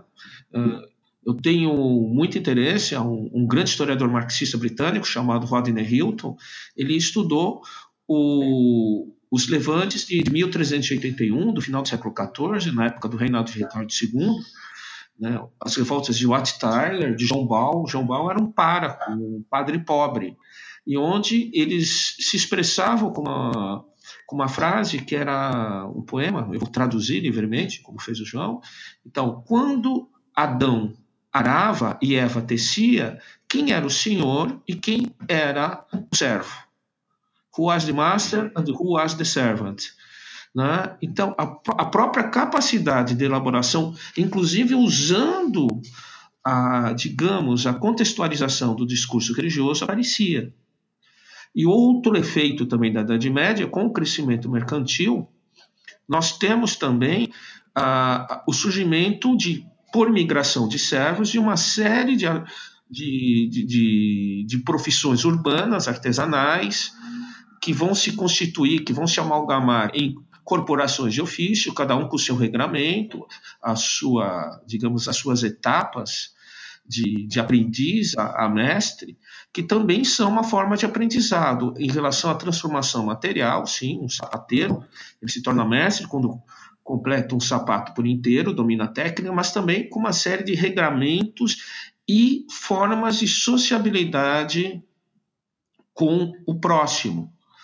Né? Eu acho que é muito importante né, a gente lembrar que as coisas não se perdem na história, elas vão se re, ser reconstituídas. Isso é um artigo de uma filósofa chamada Agnes Keller, um livrinho chamado Cotidiano e a História. O valor some, desaparece, porque a praxis humana está sempre no diálogo permanente. Inclusive, as, suas, as elaborações ideológicas fazem parte da nossa vida material. Então, esse período se torna extremamente rico, se mantém aquilo que o João falou, na, a necessidade de se trazer a educação formal, digamos assim, a escola, está na, na, nas etapas da formação do, dos clérigos. A, a, o próprio termo clérigo vem do francês clerc, que, que, que significa aquele que seria o escriturário, né? na, na, na, na, língua inglesa também vai aparecer o termo clerk, é, aquele que escreve, né? A, o domínio da escrita ainda ele é muito estamental, ele é muito limitado, mas na própria no final da Idade Média a quebra dessa, dessa barreira do domínio da escrita e das formas de, de, de escrever, de expressar, para usar uma palavra, as palavras da, da pedagogia da moda, o letramento e o numeramento vão ter uma grande transformação. E aí eu acho muito importante nós pensarmos que a Europa não é um bloco só. Né? O Brodel dizia que o mar une, não separa. O foco de transformações é, desse momento está muito ligado ao mar Mediterrâneo, que é uma conexão entre o sul da Europa, norte da África e o oeste da Ásia, né? o Oriente Médio. Então, para aqueles que gostam de citar todo direito, nossa cultura eurocêntrica, essa cultura que se forma na Europa, ela está num ritmo de contato e transformação com essas áreas, principalmente durante as cruzadas, e que inclui inclusive o Extremo Oriente, a Catai do Marco Polo. Então, a Europa, na verdade, era um depositório de experiências. Há um, há um livro muito interessante de um, de um autor que não é marxista, chamado o, o Bazar do Renascimento, um autor inglês que está me fugindo agora a memória, o Jerry Broughton, e que ele mostra a materialidade das caravanas, das trocas, que isso são experiências concretas do uso de certas moedas, da conversão, né? E como que esse saber que a gente, que algumas pessoas, não nós materialistas, atribuem para uma estrutura quase arquetípica, indiana do, do conhecimento eurocêntrico, na verdade, é fruto de uma tremenda apropriação cultural, e eu uso o termo de forma positiva, de, de, de várias culturas. Eu, eu gostaria de citar a chegada do alfabeto arábico na Europa. Né? via árabes que trouxeram da Índia, a chegada dos números indianos, a matemática árabe, álgebra, aritmética, geometria, e quanto isso criou uma afinidade eletiva com essas transformações que se faziam, colocando novas necessidades escolares. Né? Aí veja aí um momento de, de, extrema importância, que você tem vários polos, né? uma, no, uma nobreza feudal em transformação, que, que precisa, que aquela socialização apenas da, da arte de cavalgar, da arte de guerrear, ela vai começar a ter novas as armas se sofisticam, é necessário, inclusive, um certo ritual de corte, o polo eclesiástico, que precisa afinar, o polo dos artesãos urbanos e o polo do, dos camponeses. Né? Dois polos da classe dominante e, digamos, dois polos subalternos. Então, nesse embrião, nas pequenas cidades, burgos que se formavam, nós temos o surgimento de uma coisa, de uma nova esfera que vai se institucionalizar que vai estar na, na relação com a escola da modernidade. Né? Então, é, é, muito importante, né? o, o, historiador Jacques Legoff trabalhou muito a questão do, dos intelectuais, um grande historiador, embora não seja marxista, de perspectiva materialista, dessa universidade que se forma da influência de novos saberes. Né? Isso daí estou lançando aqui para os comentários. Só voltando numa coisa que o Maurício estava falando, e assim, primeiro eu quero falar que, tipo, o Maurício deu um show de, de, de história medieval aqui. Eu, como ex-medievalista, tô, tô, tô, realmente, assim, fiquei impressionado. A gente estava conversando disso aqui em off. E eu queria só deixar uma coisa que eu, né, como eu estudei medieval há muito tempo, para quem tiver interesse em estudar medieval, se interessar mais pela questão, né, tanto da questão cultural, quanto da questão do trabalho, quanto da questão da educação no medievo, a gente tem um, um grande historiador medieval, que é o, o Jacques Legoff, e o Jacques Legoff, ele tem um livro gigantesco que chama Un autre Moyen Âge, que é uma outra Idade Média, que eu acho que em português ele já está traduzido, ou tem partes dele traduzido como para uma outra Idade Média, e nele ele tem. É, são 18 ensaios e ele tem dois é, nexos de trabalho nisso que são muito interessantes para quem quer trabalhar com essa época. Que é o. Aí eu vou estar traduzindo o livro do francês, que é o nexo 1, que é tempo e trabalho, e o nexo 2, que é trabalho e sistemas de valor. Que aí ele vai falar tanto da questão de trabalhos, técnicas, os artesãos, sistemas de valor na, na alta e na baixa Idade Média, como ele vai falar também né, das universidades, como que elas vão se fundando, do, dos profissionais, dos, prof, dos profissionais, dos profissionais manuais, de como que eles vão trabalhando e é uma parte que bem interessante para quem quiser entender como que essa evolução se deu durante a Idade Média, né? Só para fechar essa questão medieval e a gente poder caminhar, porque a gente ainda tem muita coisa para falar e a última parte é a parte mais densa. É, eu queria só lembrar uma coisa que é muito importante da gente entender na educação feudal e entender isso, né, dialeticamente dentro do nosso materialismo histórico, que é entender que a igreja foi a primeira instituição que organizou uma economia estável e que os monastérios, principalmente os monastérios beneditinos, eles eram instituições bancárias e de crédito muito poderosas que ajudaram muito na retomada econômica, principalmente né, do, do século V até o IX. Depois, nos séculos X, XI XII, como o próprio Maurício já falou, além de toda a reviravolta que a gente vai ter, né, do, do laicado entrando com algumas formas de educação e algumas formas de presença na via religiosa, das ordens terciárias que vão começar a aparecer, e dos párocos rurais ganhando uma grande importância, inclusive a educação para esses párocos rurais vai ser algo que vai ser muito importante naquilo que foi chamado de reforma gregoriana que é a reforma que acontece no final do, do século XI no começo do século XII, a partir do momento que Gregor vira papa, né, que ele antigamente era o bispo Honorius, ele vira papa, e nesse momento a gente tem uma preocupação muito grande com essa questão de como educar os párocos, principalmente os párocos rurais, para boa manutenção e inserção do campesinato e do laicado dentro dessa sociedade, que é, uma, é um outro momento que cria uma nova dinâmica e que a gente vai vendo de pouco a pouco a substituição da força do, do monastério beneditino pelas novas ordens que vão surgindo e que logo depois né, do surgimento dessas ordens, Premostrastense, Cluny, a gente já vai ter ali no 13 o surgimento, por exemplo, dos franciscanos e depois adiante os dominicanos e os jesuítas que vão ser muito importantes para a gente entender como que vai se dar a educação também no nosso próximo período que a gente vai estudar. É, então, eu queria pontuar uma, uma situação que é, que ele contou aí uma parte muito interessante que é né, desse processo quando começa a surgir essa nova classe social que é a burguesia, né? É, embora a gente ele resumiu muito bem, mas é só para tomar mesmo, que principalmente essa classe ela começa a partir do século VI, né?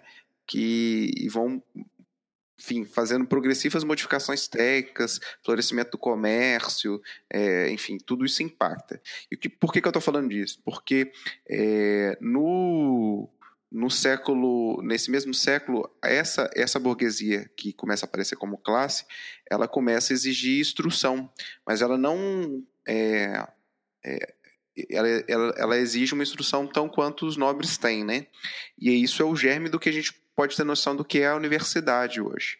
Só que é, é, essas universidades elas, elas eram meio que uma espécie de reuniões livres, né? Que os homens se reuniam para discutir ciência um formato muito próprio, que é aquela universitas, né? Que é a palavra em latim lá, né? Que era, um, era uma, um, um termo que usava para assembleia corporativa, ou seja, fosse de sapateiro, carpinteiro, que seria para a gente uma assembleia hoje, um espaço de discussão, né? É, e, e com essa burguesia, né? É, exigindo essa, essa necessidade intelectual, é, de alguma forma também esse foi o espaço onde a burguesia começa a se aproximar das classes dominantes, que até então era uma classe, uma classe intermediária ali, né, que surge nesse processo e, e vai ganhando corpo com o tempo, né? É, e aí é, é, quando eles, eles têm essa, essa relação que eles começam a, a ter algumas vantagens do mundo dos nobres e do clero, que eram, né, vamos dizer assim, as partes é, nobreza a mais dominante, né, e o clero de alguma forma também é, um pouco abaixo da nobreza. É, e aí, aos poucos, como eles vão é, passando por essa transformação, eles vão se apoderando de espaços importantes da justiça, da burocracia. A cidade ela tem uma dinâmica própria de funcionamento e tal. Eu não sou nenhum especialista nisso, mas é, é importante falar disso porque ela começa a se consolidar. E aí depois, né, com o processo já com o declínio é, da Idade Média, na, naquele período do Renascimento, é, a gente costuma ter uma noção do Renascimento como, né, como o Maurício acabou de falar agora, né? Ah, um momento cultural e tal, mas era uma coisa muito aristocrática, né? É, em nenhum momento teve uma, uma tentativa de uma educação popular para o povo, para as massas, né? É, e, e, essa cultura renascentista ela, ela estava é, balizada exatamente nas finanças dos banqueiros, né? Então é, ela tinha uma intenção também de proformar um homem de negócios que fosse também um cidadão culto e diplomata e tal, um pouco nesse sentido. E aí, né? A gente começa a chegar no que a gente poderia falar, né? Do educação burguesa ou a educação né, na, na sociedade capitalista. E é, eu gostaria primeiro de lembrar né, as pessoas que esse processo é um processo de transição tanto longo, né, não é uma coisa assim, opa, estamos no capitalismo. É, tem um processo de transição, um processo de acumulação primitiva, todo esse processo, mas que a gente poderia é, designar né, é, claramente com, com o processo lá da Revolução Industrial e tal, o que vai, é, principalmente na Inglaterra, se configurar né, como a primeira é, experiência propriamente capitalista. Mas nesse processo de transição tem algumas coisas importantes que acontecem. Né? É, por exemplo, Florença, que é uma cidade é, onde a intelectualidade, todo o processo né, é, da Europa tinha um, tinha um espaço muito grande onde essa coisa da, do Renascimento também tinha, ali também começou a se desenvolver é, setores, alas dentro do campo burguês que reivindicavam alguns, algumas coisas um tanto diferente, né? Então você começa a ter uma espécie de humanismo a, é, entre muitas aspas à esquerda, né? Que seria um pouco mais crítico do que o humanismo burguês típico. Então, eu acho que é importante pensar o processo de transformação da, da questão educativa no final da Idade Média a partir de quatro polos. O primeiro polo seria o polo da nobreza, aristocrático. No começo da Idade Média, as formas de aprendizado de um nobre era a montaria, a caça com falcão, o uso das armas, né? Os torneios, as justas, né, podem ser considerados como provas de qualificação nesse sentido, fazendo um pouco de graça. Né? Porém, no final da Idade Média, com o desenvolvimento das monarquias nacionais, isso se tornava insuficiente. Você precisava dominar a, a sociabilidade da vida cor, da corte, que inclusive implicava o início do domínio da escrita. Né? O grande historiador Jacques Le Goff, já citado pelo João, e também o Jorge Duby apontam, de certa forma, desde o século XIII, inclusive, um conflito entre o sagrado. Os nobres também querem se sentir tão sagrados quanto os clérigos. É, tem um texto muito interessante do, do Jacques Le Goff, que é Melusina, Maternal e a Roteadora, que é do Para Outra Idade Média, que ele fala é o momento que os nobres começam a inventar genealogias maravilhosas. Nós somos descendentes de, de figuras míticas, ou a, a, linhagem do Graal, tudo aquilo que deu na, na, naquele best-seller, o Código da Vinci, que eles usam como verdade, eles não percebem que as famílias nobres começam a inventar que são descendentes de todo mundo que é importante, de Cristo, de Enéas, o fundador, o guerreiro troiano que fundou Roma, até porque eles estão disputando o espaço de poder com a sacralidade católica. O, o outro polo é o polo eclesiástico. A nobreza, como o João bem apontou, ela, ela gere monastérios, é a primeira a refletir sobre a questão de juros. Estou citando Tomás de Aquino, que vai se preocupar com juros. Não, juros não podem existir. Você está você tá querendo negociar com o tempo futuro. O tempo futuro é sagrado, que é o tempo divino. Está né? começando a refletir sobre a questão do tempo, citando o Legoff novamente, o tempo da igreja, o tempo do mau mercador, o tempo daquele jornaleiro, que é o primeiro proletário urbano. Né? E ela está sempre que possível, né, eu acho que a historiografia se equivoca muito quando entende a igreja como meramente reacionária. Ela não é reacionária. Ela quer ter sempre que as transformações dentro do seu controle. Ela persegue até certas ideias até tê-las sob seu controle. Então, ela não é necessariamente obscurantista. Ah, e aí, esses dois polos se constituiriam como um polo, como uma frente da classe dominante, e aí haveriam dois polos ligados às classes subalternas. O polo do, dos camponeses, que estão sempre pelo aprendizado da vida comunitária, desenvolvendo novas técnicas, como já eu falei anteriormente, de aprender a lidar com a natureza, com a produção, mas que também começam a sentir contato com a moeda, com o ambiente urbano, né, e precisam ter novas demandas. E o polo dos trabalhadores urbanos, os mais pobres, como Brassati, como ah, diaristas, jornaleiros, mas também o, os artesãos, e alguns se tornam mestres, dirigentes das corporações, que, como se falava em Portugal, das artes mecânicas, que também sentem novas necessidades da, de conhecimento. Bem lembrando dos construtores, uma catedral gótica era um exemplo de, de engenharia, de matemática aplicada,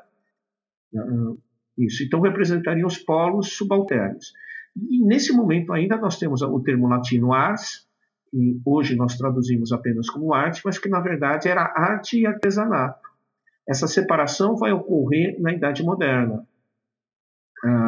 E vai ser talvez uma das características da escola burguesa, que inicia já a sua característica de dupla escolarização.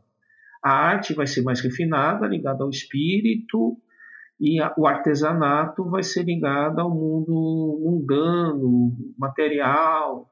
Inclusive, é a definição de arte que, de certa forma, vigora, né? uma arte como algo apenas possível para espíritos sofisticados.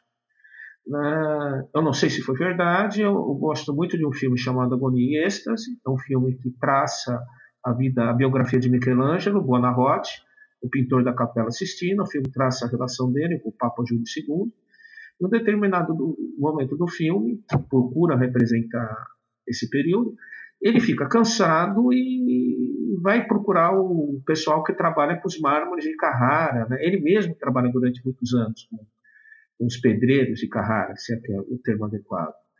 E, inclusive, ele adquire técnicas com esses pedreiros. Né? Então, ele que se representaria um artista superior, desenvolveu isso com ah, o contato com o artesão. Então, na verdade, é o mesmo homem. Essa divisão é que vem dessa época, né? Essa, esse corte né?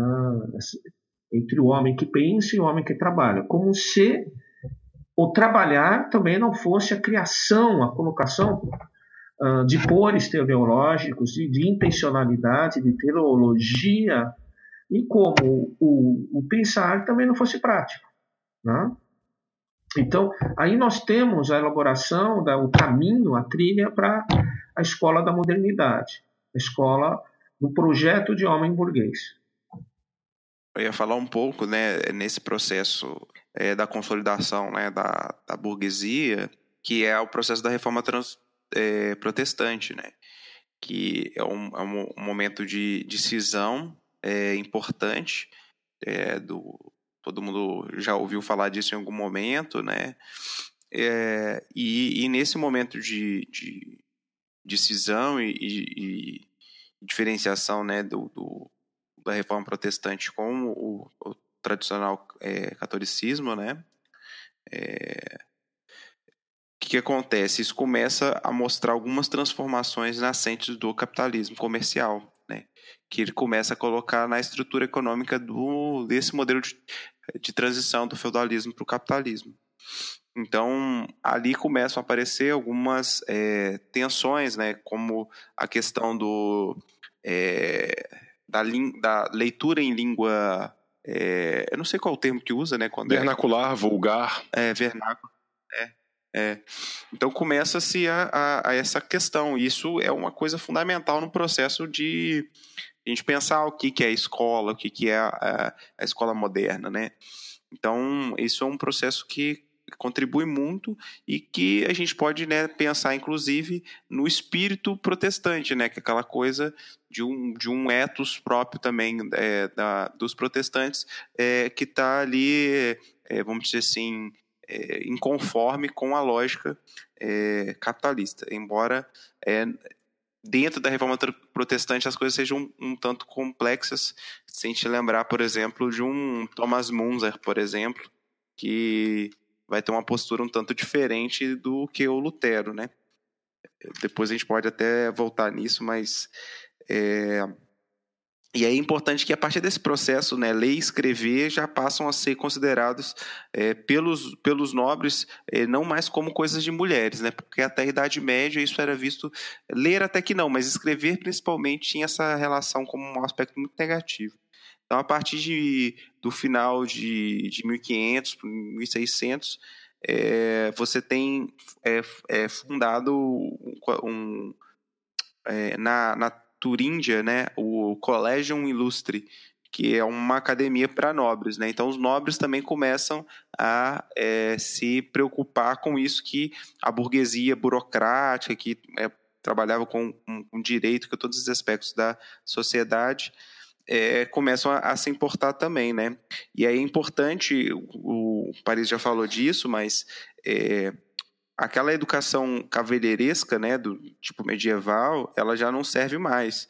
E autores como o Montaigne, o, o Luiz Vives, eles defendiam que a educação fosse mais laica, né, menos predadora, em oposição àquela ou a vida santa, né, ligada ao, estilo de vida monástico, ou a cavalheiresca ligada aos barões, ao baronato, né?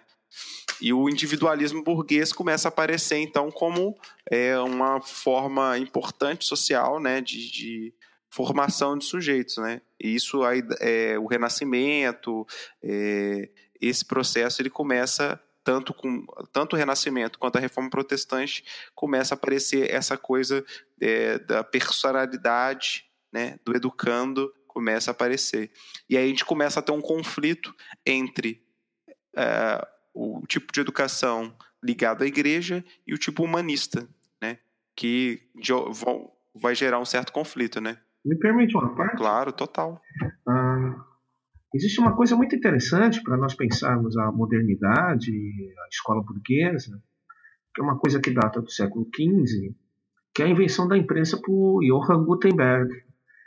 Ah, esse fator é muito importante porque ela permite, talvez para os nossos padrões seja até, até modesto, a difusão da escrita e posteriormente a constituição de ambientes de leitura numa escala que nunca tinha sido vista anteriormente.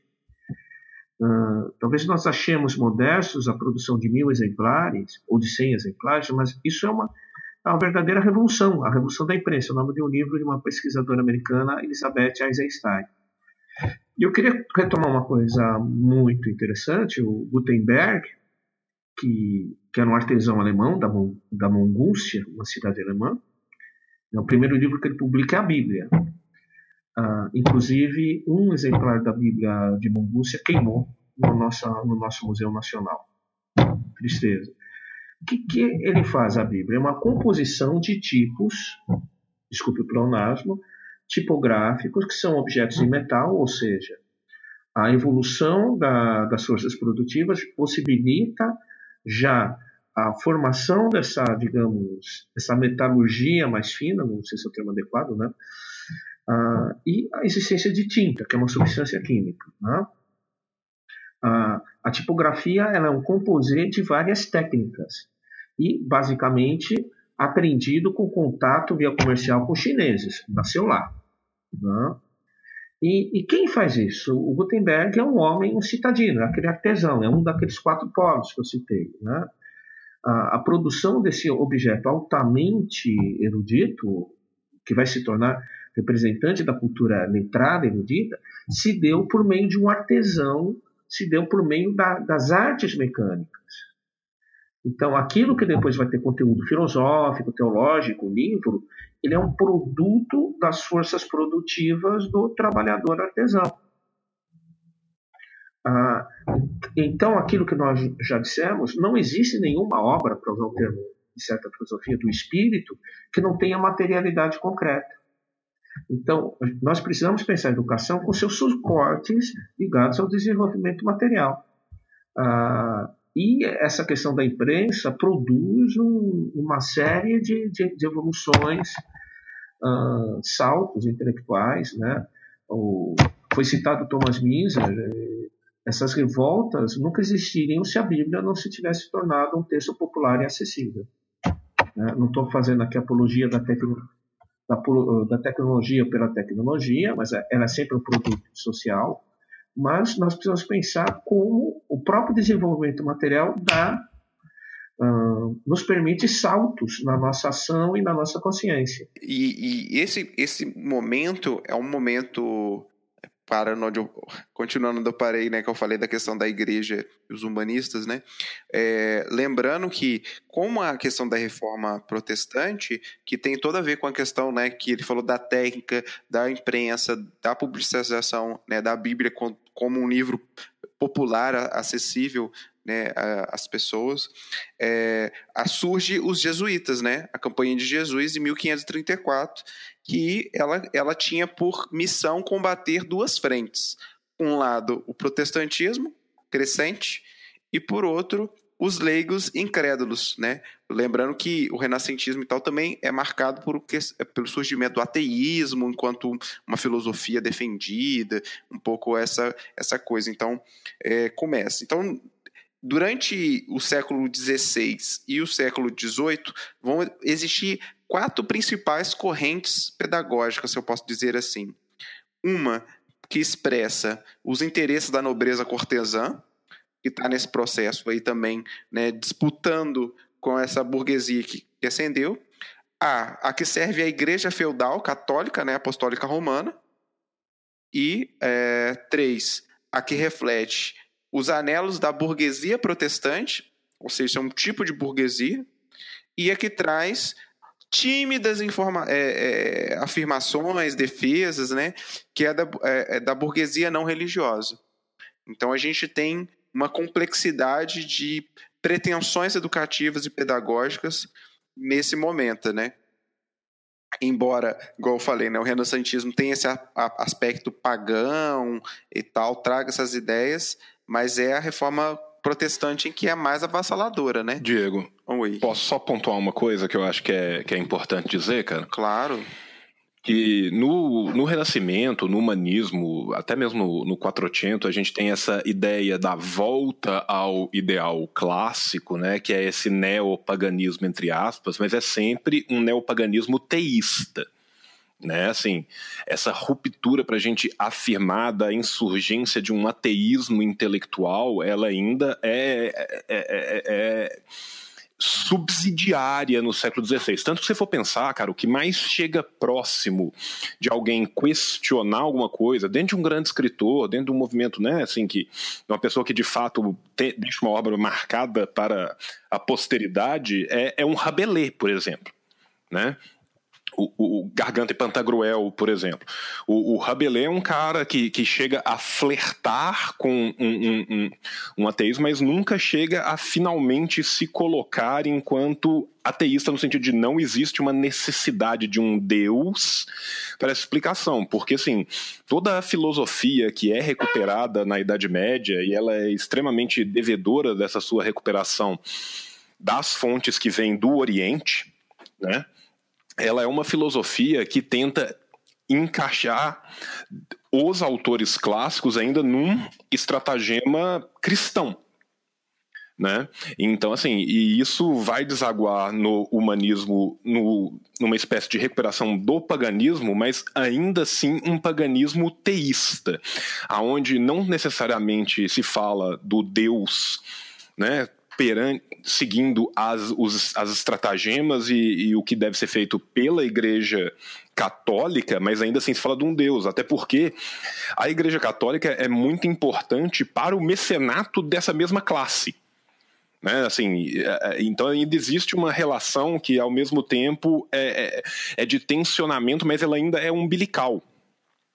Até porque se a gente for pensar esses grandes homens, esses grandes artistas e esses grandes polímatas, né? Porque a gente volta no, no humanismo com essa ideia da polimateia, que é uma ideia grega, né? Que é do cara que consegue literalmente fazer tudo. Né? Então, assim, os cara, o, o homem renascentista, né, perfeito, né, um Leon Batista Alberti, um, um Da Vinci, o, e, assim, o, o Michelangelo é mais especializado né, na, na área de, de, de, estudos dele, mas assim, o homem renascentista como um todo, ele tenta essa ideia da polimateia, né, que é voltando dos gregos, mas ainda assim dentro de um estratagema teísta, da, da, da, da, ideia do, do, seu conhecimento, do seu perpassar. E você pode ver isso em, em caras que são, assim, muitas vezes recuperados né, assim, numa primeira leitura, como se fossem um momento de ruptura, mas que ainda tem algumas continuidades que são muito importantes. Então você vê, tipo assim, a, a distância que vai, por exemplo, nesse caminhar, que aí sim eu acho que no século XVII, principalmente no XVIII, você vai ter um rompimento muito grande, no 16 ainda não tem. Então, assim, por mais que você tenha uma distância gigantesca de aprofundamento dessa cisão e desse tensionamento com esse pensamento ligado ao status quo num, num de Roterdã, por exemplo, isso vai muito além num Rabelais, mas não chega ainda a um ponto de ruptura.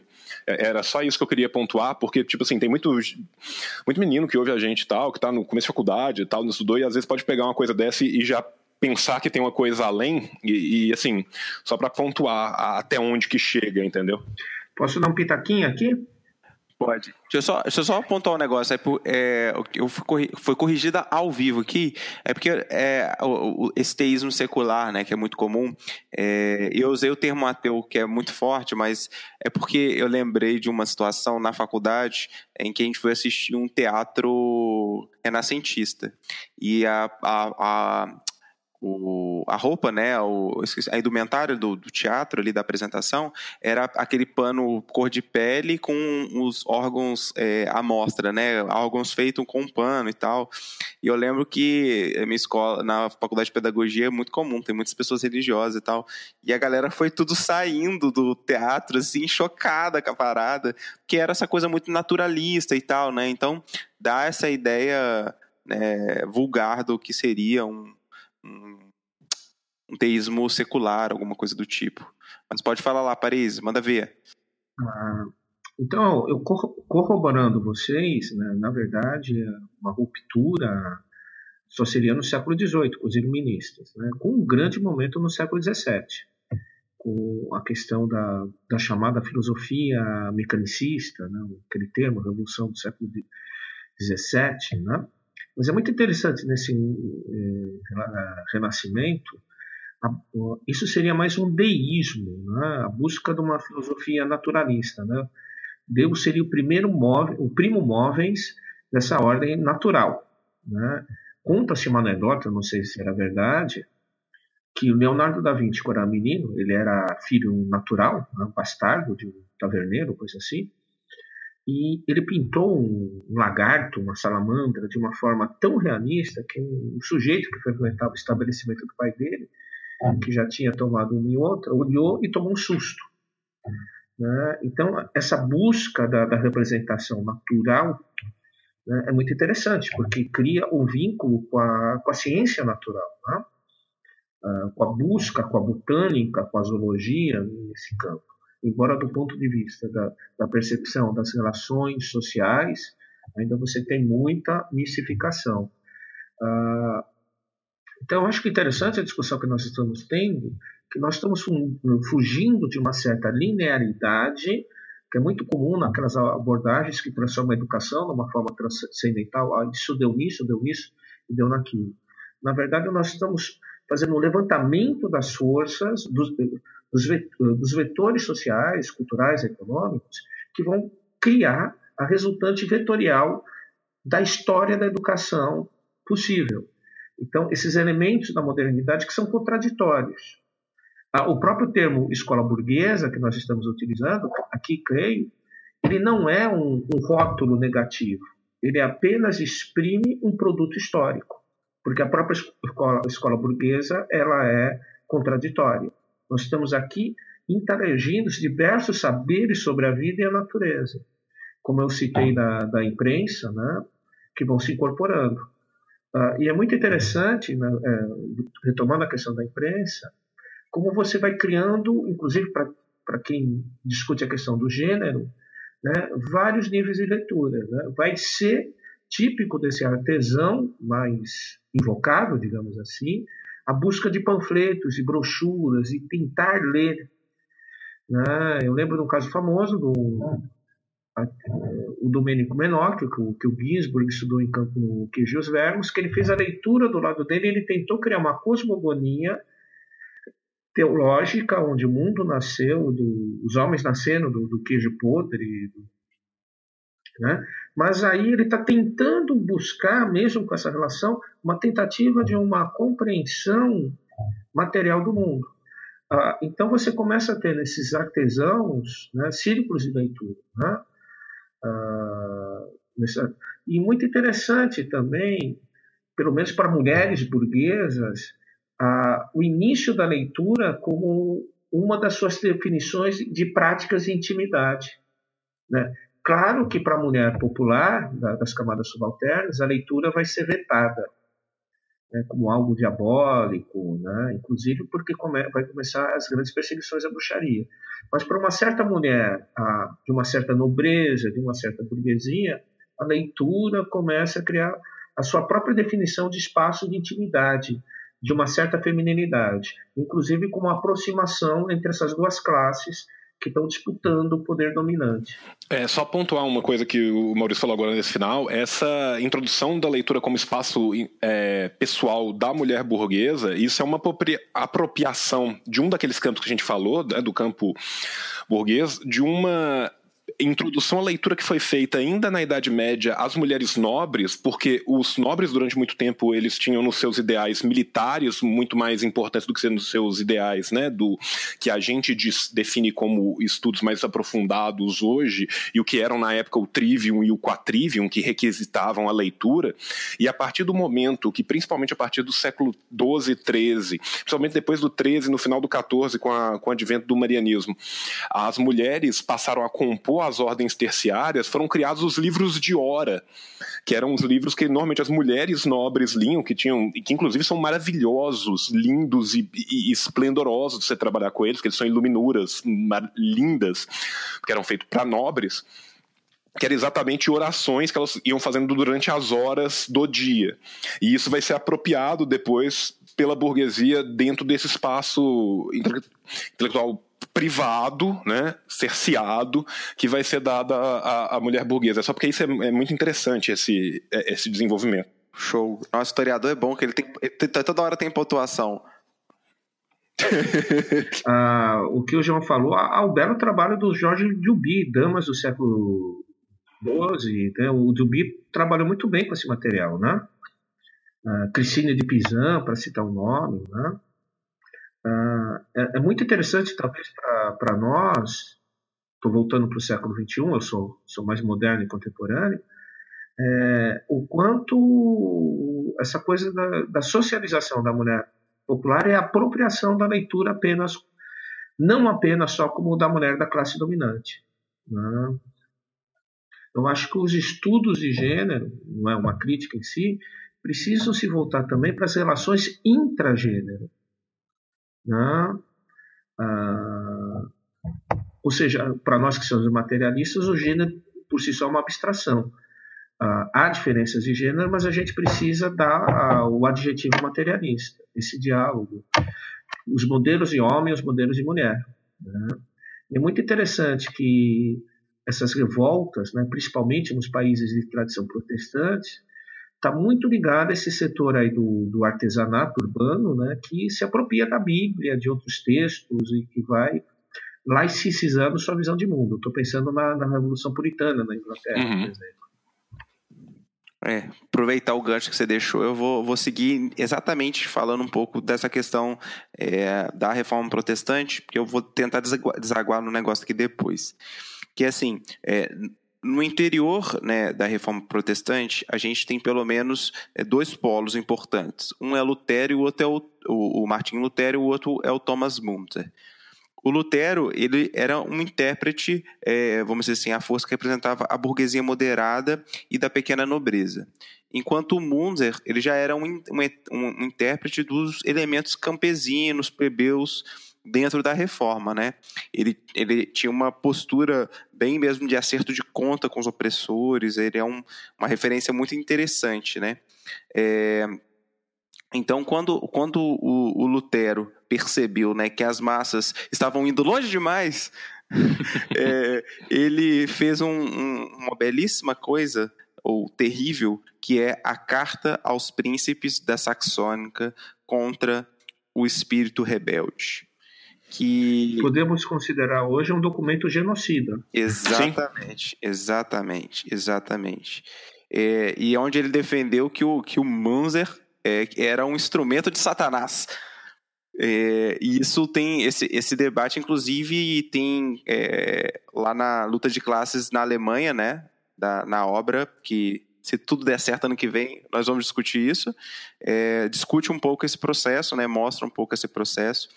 Então, assim, o, o interessante é que, como intérprete da burguesia, né? O Lutero ele compreendeu a, a, a essa relação muito próxima entre a, a difusão da rede escolar, né, se, pode, se a gente pode chamar de rede escolar, mas essa coisa primária ainda, com a, a chamada prosperidade econômica. Né?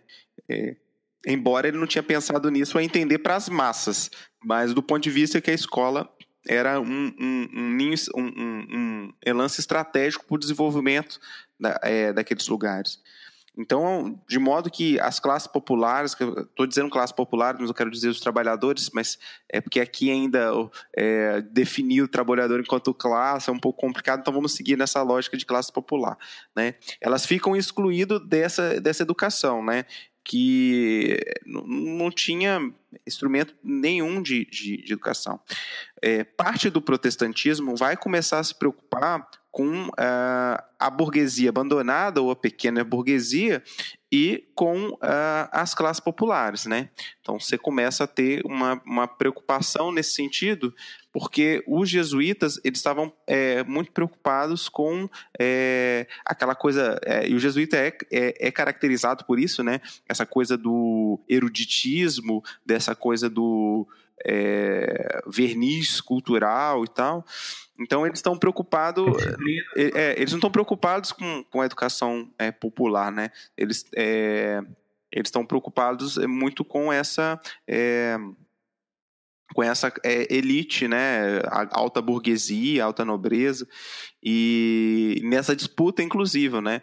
Embora a gente saiba, né, que tem a questão de uma certa diferença com a atuação dos jesuítas na América Latina que eles vão ter uma, um, pelo que caracteriza a própria missão que eles vão tomar, né, muda um pouco o perfil disso, né? É, mas o que é interessante, por exemplo, em, em 1599 eles vão publicar um, um regulamento de estudos que eu acho que chama é, Ratio é, Ratio Studiano. Isso, exatamente. Que é um. Eu li. Você leu? Nossa que é uma primeira forma de sistematização né, desse processo educativo. Eles, eles começam a se preocupar muito com, com regulamento, com uma série de coisas do ambiente, entre aspas, escolar, né? Então, eles queriam também se apoderar daquele modo de ensino, é, ensino clássico, mas colocar isso a serviço da igreja, né? É, nem que para isso fosse necessário mutilações é, das mais grosseiras do ponto de vista teórico, né, ou das interpretações mais ridículas, mas que eles usavam isso como justificativa ideológica para fundamentar aquela prática deles, né.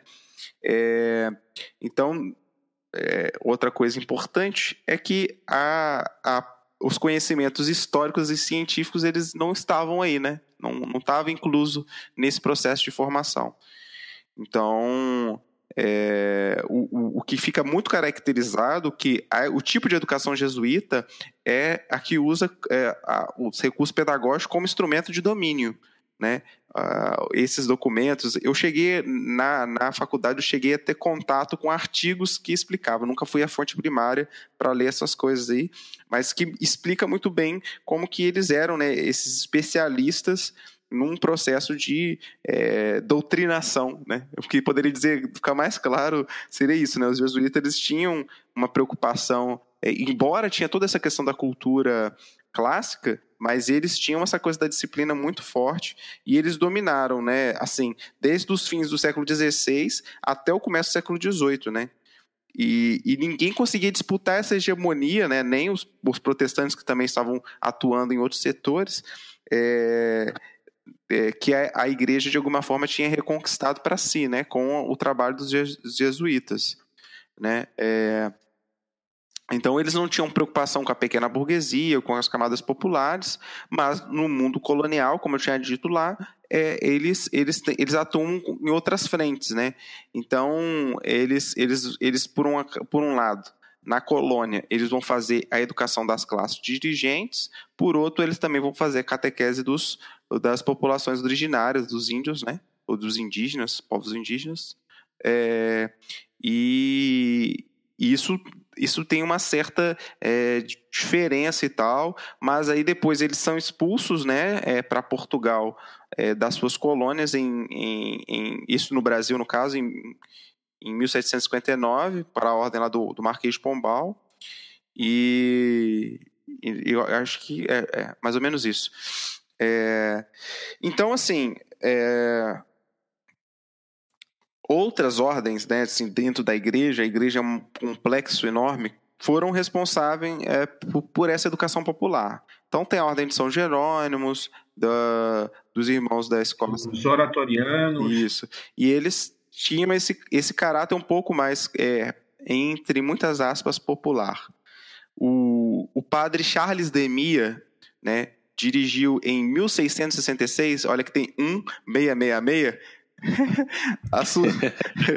a sua Sexta-feira à noite é perigoso. É, é, ó, e é, a, ele tinha a sua. Fizeram a, a, as suas exortações às autoridades de Lyon para que nessa época já era importante naquela cidade que começava né, um, se tornar um polo industrial e mercantil é, e que começava também a surgir as revoltas operárias ia se tornando necessário uma educação.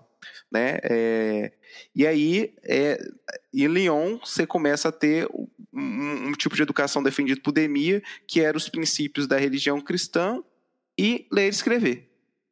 Né? Aquilo que é basicão. Então ele queria ensinar. Ah, é, e ele queria. é, exa exatamente. Ele queria é, ensinar tra alguns trabalhos manuais, né? é, para serviços domésticos, comércio, indústria, aquela coisa também da escola de artífices também que eram é, no Brasil já foi comum para a formação, né? É, hoje a gente tem já a escola técnica um pouco mais elaborada, mas antigamente você tinha a escola de artífices, né? É, eu não sei, acho que eu já falei demais. Vocês querem falar um pouquinho? Fala mais aí que depois Aqui eu falo. Em São Paulo era o Liceu de Artes e Ofícios. Eu queria falar um pouquinho dos jesuítas. Por favor. Ah, inclusive, durante a minha graduação, foi meu projeto de iniciação científica estudar os jesuítas, fundados por Inácio de Loyola, que era primo do Anchieta, inclusive, um ex-militar. E o próprio termo companhia é uma subdivisão de uma unidade, é uma unidade militar. Né? Então, jesuítas eram soldados de elite. Uh, eu queria lembrar que um, um dos romances fundantes no, no século XX é, é, um livro chamado A Montanha Mágica, do Thomas Mann.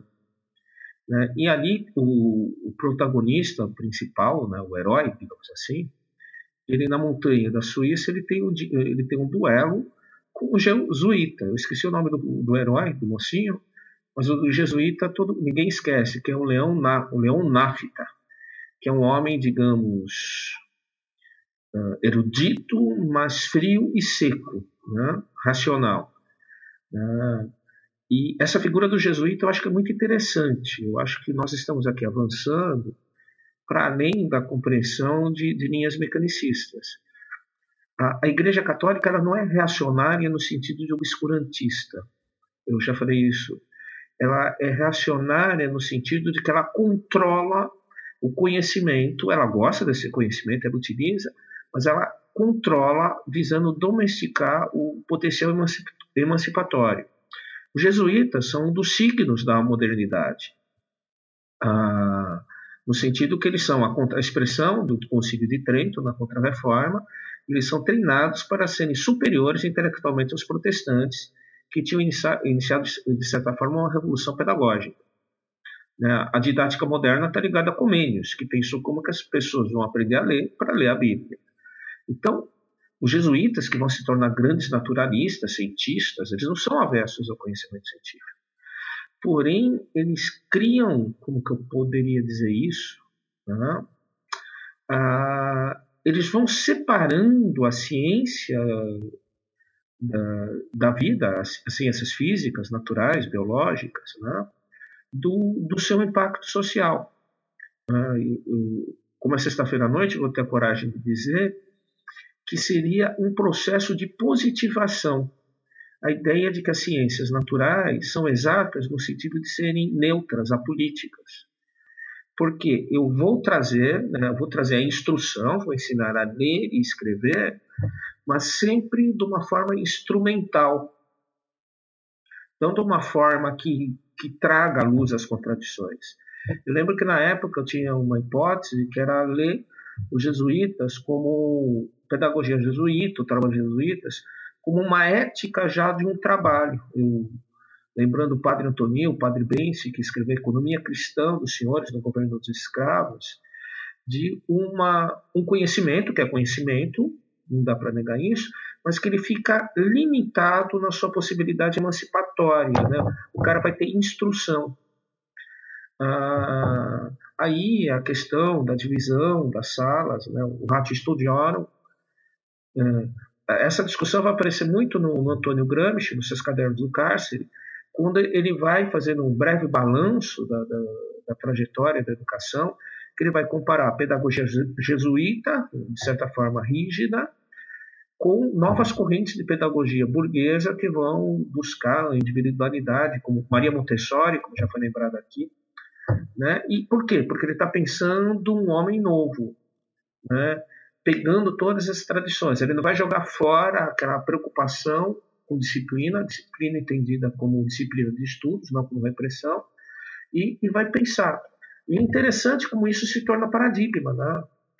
Ah, uma escola disciplinar onde o conhecimento seja disciplinado. Eu penso, por exemplo, hoje no Brasil, trazendo a discussão para a contemporaneidade, essa onda que as escolas militares seriam a solução contra, digamos, as escolas ah, como que eu posso dizer, as escolas que estão muito soltas, muito livres. E na verdade. É, libera o recurso que o investimento que tem nessas escolas para o investimento na escola pública convencional. Ah, então, então, na verdade, parece. Remunera os professores. Remunera os professores com, a mesma, ah, com o mesmo valor que remunera os professores da escola. Né? Aí. É. Só para eu fechar. E, na verdade, a gente fica num, num embate que é o um embate do século XIX, entre a escola jesuíta e a escola burguesa renovada, a escola da, da pedagogia nova, né? E o, o, avanço do século XX, que foi pensar a escola social, na escola que trabalha tanto a liberdade individual como a liberdade social, que re, refunda, re, é, reúna de novo a ars, no sentido da arte e das artes mecânicas do artesanato, né? Uh, de novo, o sol de homem, né, na sua dimensão intelectual e de trabalho produtivo, né? penso principalmente nas experiências da pedagogia soviética, fica no molho. Tá? Então, acho que é uma tarefa nossa, que, que, tra que trabalhamos com materialismo histórico, e para além dessa mera discussão falei demais. não, não falou demais e falou perfeito, porque assim, agora, né, o ouvinte em casa, com apenas duas horas, a gente chegou na parte de a revolução, do Educação e Revolução. É, a gente. Eu, eu queria ainda falar mais. Eu queria falar mais de educação burguesa. Quero falar. Você quer falar mais de educação é. burguesa? Não, é porque como o Maurício já soltou da, da. Ele deixou no fim, assim, eu já comecei a falar Lunacharsky, Lunacharsky. Não, eu acho, eu e... acho que a gente. Vamos fazer o, o, próximo programa, hein? Que a gente aprofunda, que tem muita coisa para ser discutida. É, de educação, eu acho que de educação. É vamos dizer assim, do homem novo, a gente pode fazer, ainda mais porque eu li o Macarenco, ainda dá tempo de eu ler, às vezes, o Strack, alguma coisa assim, a gente consegue aprofundar mais. É, mas eu queria é, é, retomar algumas coisas dessa coisa que eu estava é, falando, né, é, do, desse processo inicial da, da consolidação da, da educação burguesa, tem um aspecto que é muito importante, que o, o, o, Paris falou muitas vezes, que tem a ver com o desenvolvimento da técnica e das ciências, né? É, a partir do, do século XVI, né, que, que você começa a reunir os operários até então que estavam espaços, né, em trabalhos de cooperação, é, numa gradual socialização dos trabalhadores com instrumentos de produção, é, enfim, toda essa questão da, da, da, consolidação da manufatura e depois, progressivamente, a grande indústria, a máquina de fiar, todo o instrumentário, é, vão começar né, a, a, ganhar espaço nisso. E aí é interessante que começam é, também nesse, nesse mesmo período. É, aparecer a, a, o pensamento científico, né, como o, o Bacon, o, o, Descartes, o Pascal, que começam a colocar também essa necessidade é, de um, uma ciência um tanto técnica, né, que é uma ciência natural, mas ao mesmo tempo técnica, porque quem se interessava por essa ciência não se, não se interessava pelo saber, puro saber, mas é, também, de alguma forma, pela aperfeiçoação, é, aperfeiçoamento da, das condições materiais e tudo, né? E, mas, ao, ao, mesmo tempo que se aceita essa necessidade, mas você também, a mesma coisa, coloca é, que, que esse, esse conhecimento científico começa a colocar em suspeito tudo que, que havia, que tinha sido ensinado até então, né? Então, é, o novo organo lá do, do Bacon, que é de 1620, o discurso do método do Descartes, que é de, 30, é de 1637, é, o fragmento de um tratado sobre o vazio do Pascal de 1651, é, e então é um momento da filosofia da ciência, da filosofia e da ciência, né, refletirem sobre a mudança da economia, da estrutura social, embora as pesquisas é, vamos dizer assim, estão é, focadas na questão do conhecimento, mas isso tem a ver diretamente com as condições materiais daquele momento, né? E aí, nesse bojo, né, alguns. É, eu não lembro se foi o Bacon, eu já li a biografia do, do Comênios, é, porque o Comênios ele vive de 1592 a 1671, e ele é fundamental porque ele é considerado o pai da pedagogia moderna é o cara que é, vai pensar numa série de, de processos de sistematização para otimizar o tempo, etc. E então, quem que é o Comênios? Né, todo mundo provavelmente já ouviu falar ou, nunca ouviu falar, mas é um pastor protestante da Morávia, que é um espaço geográfico que está ali é, hoje, onde acho que é a Alemanha hoje, se eu não me engano. E ele República Tcheca. República Tcheca. E ele fazia parte de uma ordem que chamava Ordem dos Russitas, que era uma ordem protestante muito específica, que inclusive foi num processo da, de guerra, não lembro qual, praticamente dizimado, né? É... é a, os Russitas eles tinham uma leitura radical também, mais radical do protestantismo. Isso, exatamente. Na verdade, era, o João Russo ainda era católico, mas seus seguidores Sim. depois vão se tornar Uma... protestantes. Isso, isso. E ele foi queimado numa fogueira. Exatamente, é um mártir, né? E e o, o Comênios, né, que é essa figura fundamental, ele vai publicar um livro que é de funda fundamental importância para qualquer um que queira entender educação, que é um livro chamado Didática Magna, de 1657. Esse livro, assim, ele tem uma preciosidade é, histórica e coloca para a gente todo um, processo de fundação do que a gente consideraria entender a escola como a gente entende hoje, embora com uma série de diferenças, mas já seria o esboço do que é a escola moderna. Né? É, então, esse, esse é um caráter é, revolucionário da burguesia, né? Porque é um, um processo de, de mostrando transformação e toda essa questão. Né? Então, essa obra dele, ela, ela tinha, né, por exemplo, Didática Magna, ela tinha ideia de é, tornar mais rápido o ensino, economizando o tempo e o, e o esforço, né? É, uma das primeiras é, medidas né, do, do, do protestantismo, é, que é uma religião, vamos dizer assim, burguesa por excelência, foi é, abolir a, a, infinidade de festividades com qual o catolicismo medieval que a gente conhece, a gente é colonizado pela Igreja Católica, a gente entende como é. E nesse sentido, tipo assim, em 1658, o, o Comênios também produz, um ano depois, um livro que chama, é, que chama Mundo Ilustrado a tradução, mas é Orb, é Orb Pictium, que seria, vamos dizer assim, o primeiro livro didático que a gente pode dizer que é um livro com figuras, gravuras, com as letras, aquela coisa bem inicial, né? Que até é, o século XVIII foi o principal livro assim, da literatura infantil, né? Você quer falar alguma coisa, Paris? Um pitaco. Eu tenho um profundo respeito pelo Comênios, embora hoje esteja na moda, né, eu brigo muito com o pessoal. Né, precisam ler o Foucault de modo mais, mais correto e não tão empírico. Né, de deduzir a sala de aula, a escola autoritária, porque o professor fica na frente e os alunos ficam sentados ali. O autoritarismo é uma coisa muito maior, ela não vem da escola em si, não existe escola em si. Existe a escola com determinações sociais. E, e a possibilidade que o Comenius abre, porque antes que era o ensino, você tinha um preceptor que trabalhava com aluno individual. Né? Ah, legal isso, isso é modelo do, dos humanistas, do, dos príncipes, né? Mas a possibilidade de, do professor ensinar mais de um aluno, ensinar 20, eu acho um tremendo avanço. Né?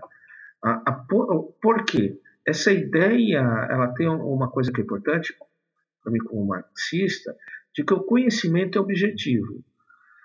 O que significa isso? O conhecimento ele não é uma construção meramente individual. Ah, o conhecimento é uma relação dos sujeitos, que às vezes são objeto, porque o objeto é, são as relações sociais, e também a natureza. Então, o que eu aprendo sobre a natureza vocês dois também podem aprender, porque é objetivo. Objetivo não no sentido neutro positivista. É, ele é real. Ele não é mera construção relativista de opiniões. Então, quando você trabalha com uma classe que o professor, eh, na sua didática, traz uma investigação do real, produzindo conhecimento objetivo, isso é acessível a todos. Existe uma tendência contemporânea, recente, de querer individualizar as aprendizagens. Né? Ou seja, cada um tem um ritmo de aprendizagem, tudo bem. Mas a ideia de que cada um constrói o seu conhecimento pode parecer muito bacana, mas ela, na verdade, é uma contratendência. Eu estou citando o construtivismo, né? Ah, não é o termo adequado, mas na verdade ela é uma, uma uma reversão de forças produtivas pedagógicas que vem sendo construídas desde a modernidade. E é muito interessante que isso, é, essas formas aparecem justamente com a contraofensiva neoliberal. Né? Ah, e essa contraofensiva neoliberal ela retoma postulados lá do século XIX, Montessori, já falamos disso, e, e perde aquele caráter cooperativo da sala de aula que a classe traz.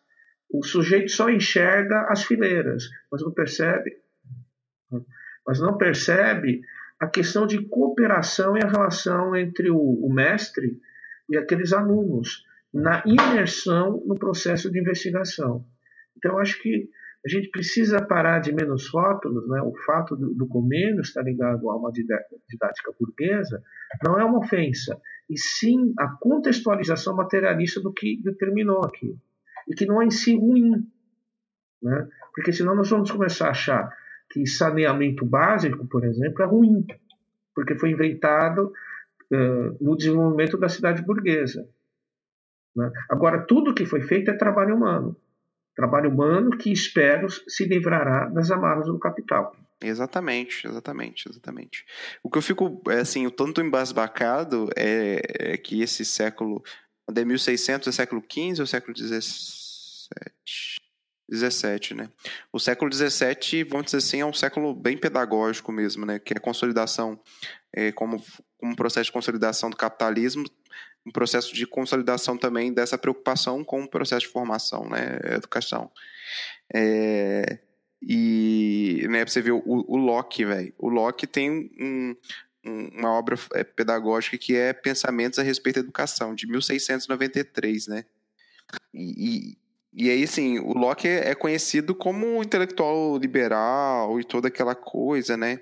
Mas é, já mostra as, as, as, os interesses intrínsecos desse processo, né? É, a preocupação dele. Ah, cara, eu, eu, depois quero falar do Locke. O Locke tem um lugar muito especial no meu coração. Eu, eu até imagino. Eu quero falar desse homem. Eu, eu, sei que você quer falar. Pode falar, pode falar. Eu já sei que você vai, você vai cuspir marimbondo, vai. Cara, é, o, o, liberalismo clássico é muito construído em volta e em torno da figura do John Locke, né, como se ele fosse um grande defensor das liberdades, né? E ele até é um grande defensor das liberdades. Tem que ver liberdade para quem e para fazer o quê, né? A gente tem que lembrar sempre que o queridíssimo liberal John Locke ele é um acionista da companhia exatamente né, da, da companhia britânica, da Royal Company, que a, to, da Royal African Company, que por detalhe toma o assento à força da Espanha. Né? Para além disso tudo, a, existem diversas, inúmeras, sem fins, passagens do Locke falando como que ele acha que as crianças dos pobres deveriam ser educadas e tratadas né? E eu acho que o Diego ia entrar ali e eu já estou me antecipando aqui. Mas é uma coisa que faria hoje em dia os seguidores dos, uh, do, dos fascistas mais abertos se corarem com a abertura e a tranquilidade que ele fala dessas experiências. Experiências essas que, por sinal, não são apenas o Locke. O Locke ele não é uma voz isolada contra a corrente do liberalismo que falava, não, gente, vamos maneirar. O Locke era até, em, em última instância, mais maneirado do que alguns autores que nos Estados Unidos se baseavam no Locke para aumentar a possibilidade das experiências e também na Inglaterra. Inglaterra que nessa época tinha leis maravilhosas, onde você tinha basicamente mais de 250 formas diferentes de ser condenado à pena de morte. Né, que iam de, de coisas desde a vagabundagem até o pedir esmola num lugar não propício a pedir esmola. Né? As crianças da, do povo, eles deveriam ficar basicamente num panóptico, né? numa prisão completamente cercada, aonde eles seriam criados tais quais objetos simplesmente para produção e reprodução. Né? As descrições da própria obra do Locke sobre isso, ele vai falando e ele cita coisas do tipo assim, ah, mas assim, é tipo, se a gente pegasse ainda mais de uma idade mais tenra, né? Aí chega um outro autor que vai discutir com o Locke, pô, o Locke falou de pegar de uma idade mais tenra, eu já acho que a gente devia além. Eu acho que a gente devia fechar eles e tirar eles da mãe logo quando bebês, e depois já a segunda geração já vai reproduzir entre si. Eles estão fazendo, estão fazendo isso com as crianças indígenas no Brasil. Tirando dos pais. Sim. Então, os australianos, né, de origem inglesa, eles tiravam as crianças aborígenes. Né? Tiravam, e, e, assim, e ainda hoje no Brasil, as crianças de pessoas que estão em situação de vulnerabilidade social, por exemplo, se a mãe era viciada em drogas quando tem o filho, mesmo que ela busque o tratamento, tem várias e várias mães que perdem os seus filhos independente de qualquer coisa. Né? Então, assim, isso é uma prática que ainda persiste para quem tem uma fragilidade social maior, mas, assim, o que é, é propugnado para as crianças dos trabalhadores em toda a obra liberal, mas no Locke em particular, é uma coisa de. de cara, é, é, é, beira a surrealidade. Não, ô João, eu discordo de você. Eu vou te falar porque eu discordo de você. Porque um cara igual John Locke, que preocupou com a inserção da geografia, da aritmética, da história, do direito civil, a educação do que ele chamaria de o gentleman, não pode ser essa pessoa. O cara que, pedagogo, economista, em 1680 escreveu a Carta sobre a Tolerância. Não, não é essa pessoa que você está falando. Não é, não é, não. Ele estudou economia na PUC do Rio de Janeiro. Não pode ser. Cara, socorro. Agora, dizem, dizem as línguas que o Amoedo, que considera os professores privilegiados, é um retrato do Locke no seu escritório. Exatamente. Eu não duvido. Exatamente. Só uma coisa para relaxar. Existe um livro do, do, Jonathan Swift, o cara que escreveu As Aventuras do Gulliver, né? que se chama Modesta Proposta.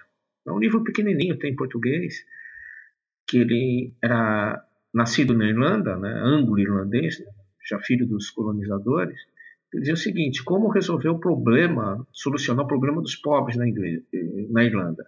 Então ele sugeriria que os melhores bebês irlandeses fossem separados, uh, bebês corados, rosados, para substituírem os presuntos né, da, da classe dominante inglesa, né, da gentry, né, e que assim a Irlanda se especializaria na produção de bebês presuntos.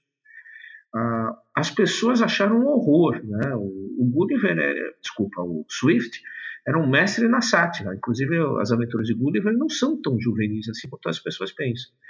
Na verdade, vocês estão achando que eu tô, sou malvado? Vocês não fazem isso. Vocês não devoram crianças na mesa, mas vocês devoram as crianças na manufatura. Então, é o outro, ele está ironizando o Locke, o pensamento lockeano, na verdade. Né? As crianças, elas.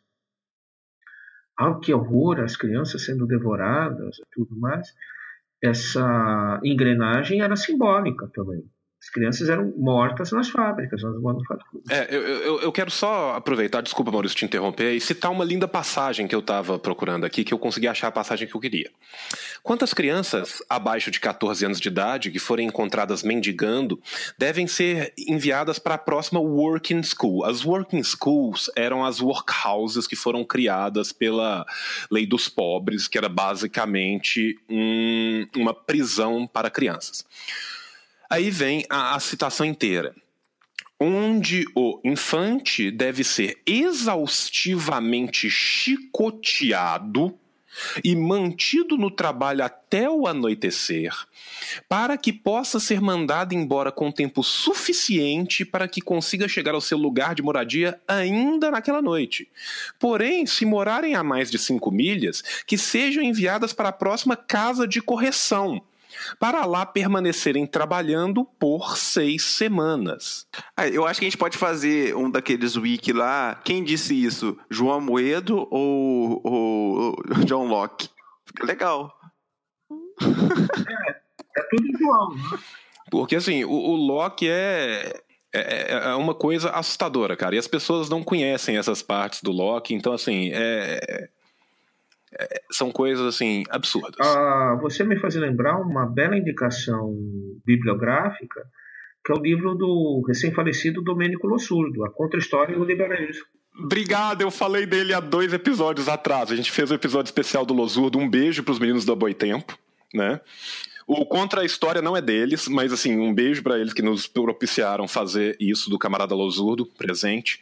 E e, cara, o, o no contra-história do liberalismo, que eu estou inclusive citando dele. Ele faz esse rastreamento. O Losurdo, ele faz esse rastreamento, ele coleta diversas citações e cada uma é pior do que a outra.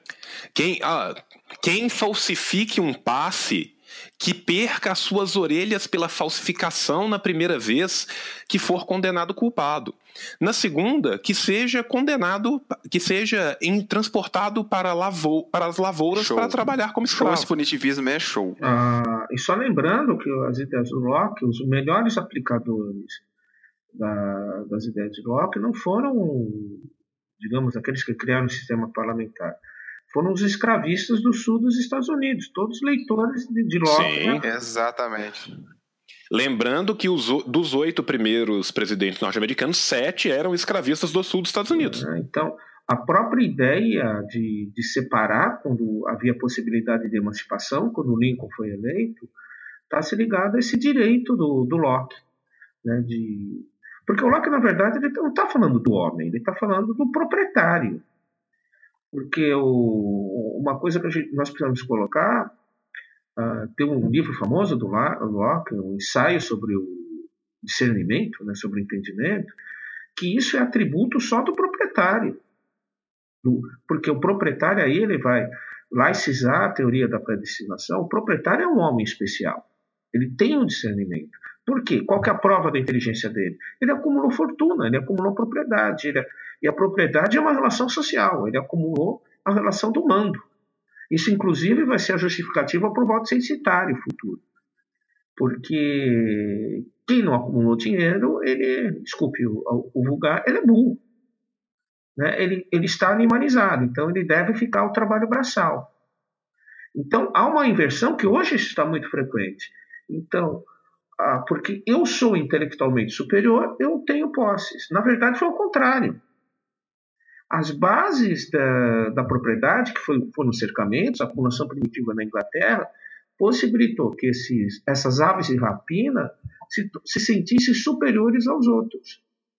Por que, que os outros não desenvolvem o discernimento? Porque eles estão privados das condições básicas de humanização. A humanização não é filosófica, ela é material. Coloca um ser humano catando lixo que ele vai se desumanizar, não por uma falta de caráter, por falta das condições que o impedem ter a liberdade social. Para os socialistas, só existe liberdade individual com liberdade social. O que esses caras vão negar. Porque, o porque a propriedade privada priva, é uma forma de sociabilidade. A propriedade privada desumaniza uma parte da humanidade. A Inglaterra se torna um império colonial escravista e esses proprietários, que depois vão se tornar rentistas, são apenas os humanos. Eles que vão fundar aqueles colégios bucólicos com belos jardins, Cambridge, vão para Cambridge, Oxford depois, mas aquilo ali goteja sangue, como Marx falou no capítulo 23.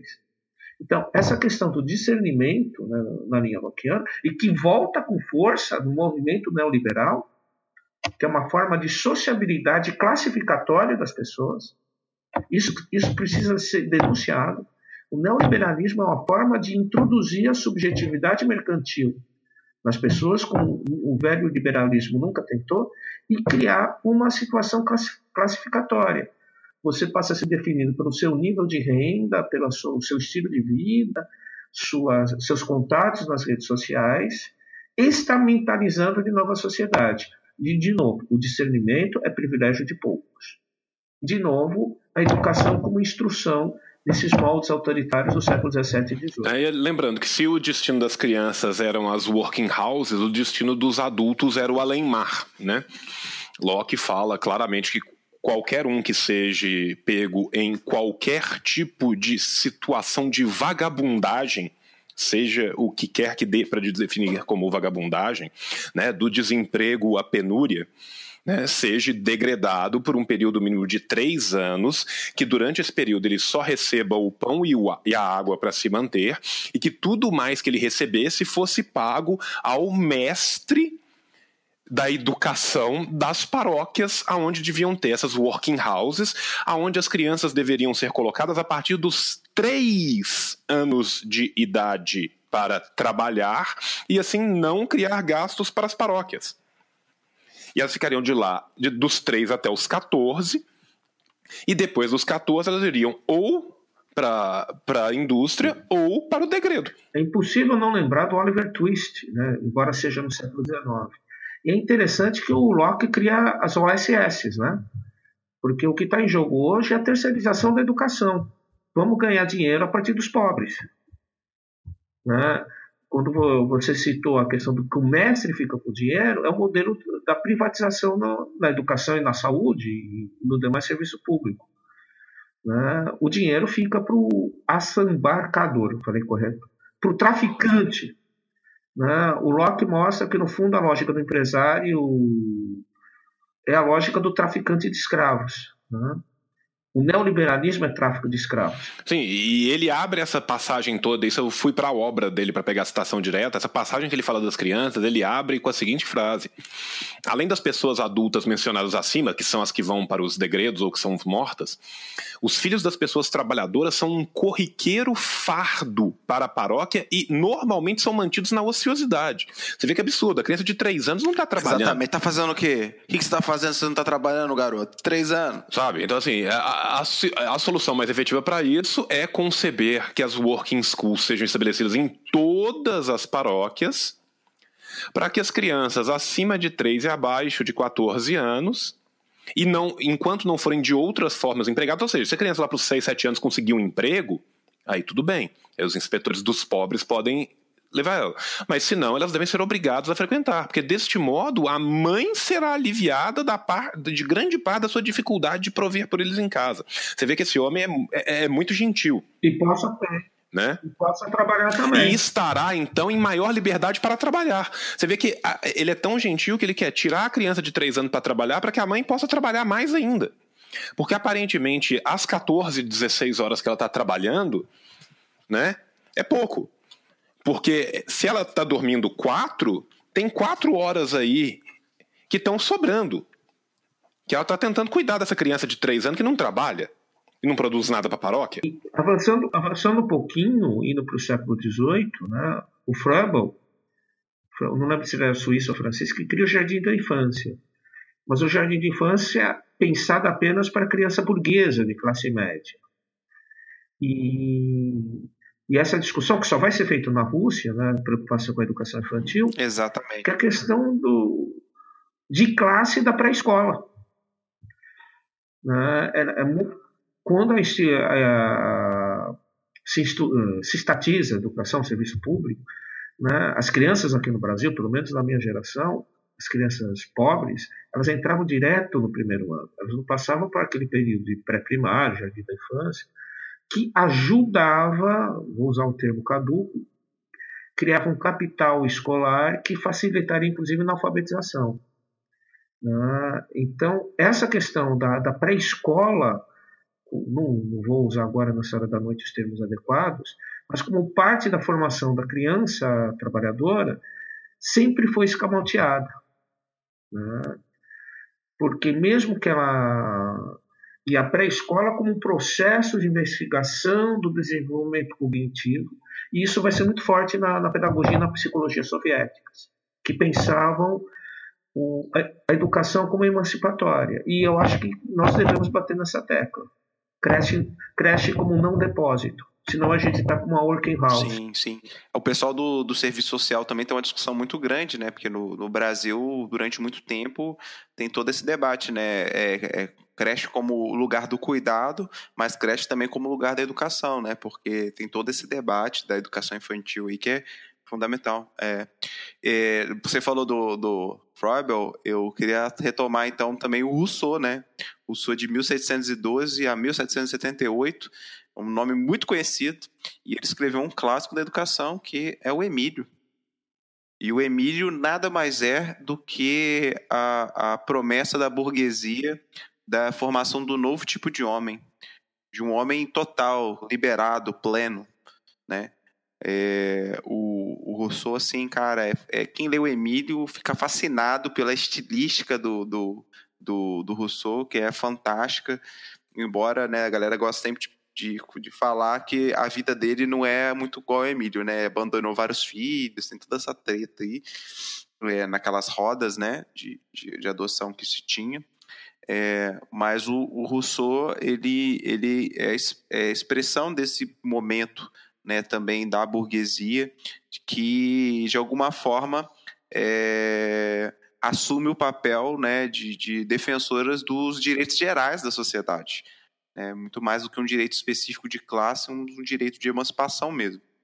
Né, que é essa fase é, revolucionária da, da, da burguesia. Né? E o Rousseau ele, ele vai, é, de alguma forma, ser uma referência fundamental também na reflexão da, da, da do pensamento educativo. Embora, claro, é o, é o típico é, educação burguesa mesmo, porque é o, o Emílio é uma, é uma criança específica, né? É uma robinsinada, né? Na verdade, o Emílio é, é uma espécie de robinsinada que, quando a gente fala robinsinada, parece que todo mundo sabe o que, é, né? Mas é a história do Robson Crusoe lá, que é um cara que chega numa ilha e aí ele tem que, por conta própria, produzir tudo, etc. E o, o, o, o Marx, né, eu, eu, sei pelo Marx que o Marx adjetiva os economistas, alguns economistas de é, praticar robisinadas, porque pega-se a complexidade né, real e tudo e coloca nessa situação aí abstrata, ideal, isolada. Uh, não sei se eu soube explicar bem, mas o, o, um pouco do Emílio também é esse sentido, né? Uma criança isolada, criada sozinha, com uma pessoa lá por conta, né, um tutor por conta dela. É, embora ali seja discutido muitos princípios educativos né, importantes com, uma, com essa formação do, do, do, novo homem, né, que, que, ele coloca. E esse momento também que você tem a formação dos, dos enciclopedistas, né, que de alguma forma eles vão tentar fazer uma espécie de assalto à Bastilha ideológica, né, é uma disputa ideológica então, assim, é, é, um, é um momento, vamos dizer assim, bem triunfante é, da, da burguesia, né? E, e aí depois a gente tem, né, o, o, o, nesse momento tem o Voltaire, tem o Diderot, que inclusive eles têm umas tretas entre eles que são coisas belíssimas, né? Muito bonita, é, o Voltaire com o Rousseau, os xingamentos, é tipo, agora a gente estava falando da primeira internacional lá do Bakunin com, com o Marx, né? cada, cada xingamento mais bonito que o outro. É, e, e, o Voltaire, ele é esse, esse intérprete da, da alta burguesia, da nobreza letrada, né? E o, Diderot, o Diderot, o Diderot é, é, no caso, é, representa os setores mais ligados aos artesãos, um certo é, operariado, né? E, e aí, tão logo, a, a burguesia ela vai triunfar de fato, né? Como a humanidade, como a razão, como aquilo lá que a gente falou lá no comecinho, né, da ideologia alemã, que o, o Maurício pontuou muito bem, é, e, e aí tem aquela a declaração dos direitos do homem e do cidadão, né, a propriedade, né, todas essas coisas vão, vão surgir aí como em, é, isso é em 1791, né, a, essa declaração dos direitos do homem, que é um marco importante, né, da desse essa vitória, vamos dizer assim, né, a vitória da, da, da burguesia enquanto, enquanto classe que está ascendendo, né. É, e, e, assim, e é muito interessante porque, de fato, a burguesia ela consegue é, mostrar o seu desenvolvimento é, do comércio, o, sua ampliação, é, e, e, aí começa aquela coisa do exército, a necessidade do exército compacto de trabalhadores, né? O, o, aquela coisa do trabalhador à disposição.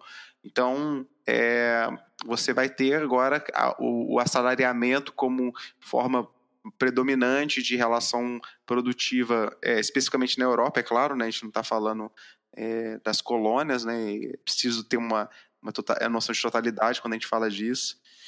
Então a, a, produção da mercadoria começa a entrar como, como é, central nesse processo, né?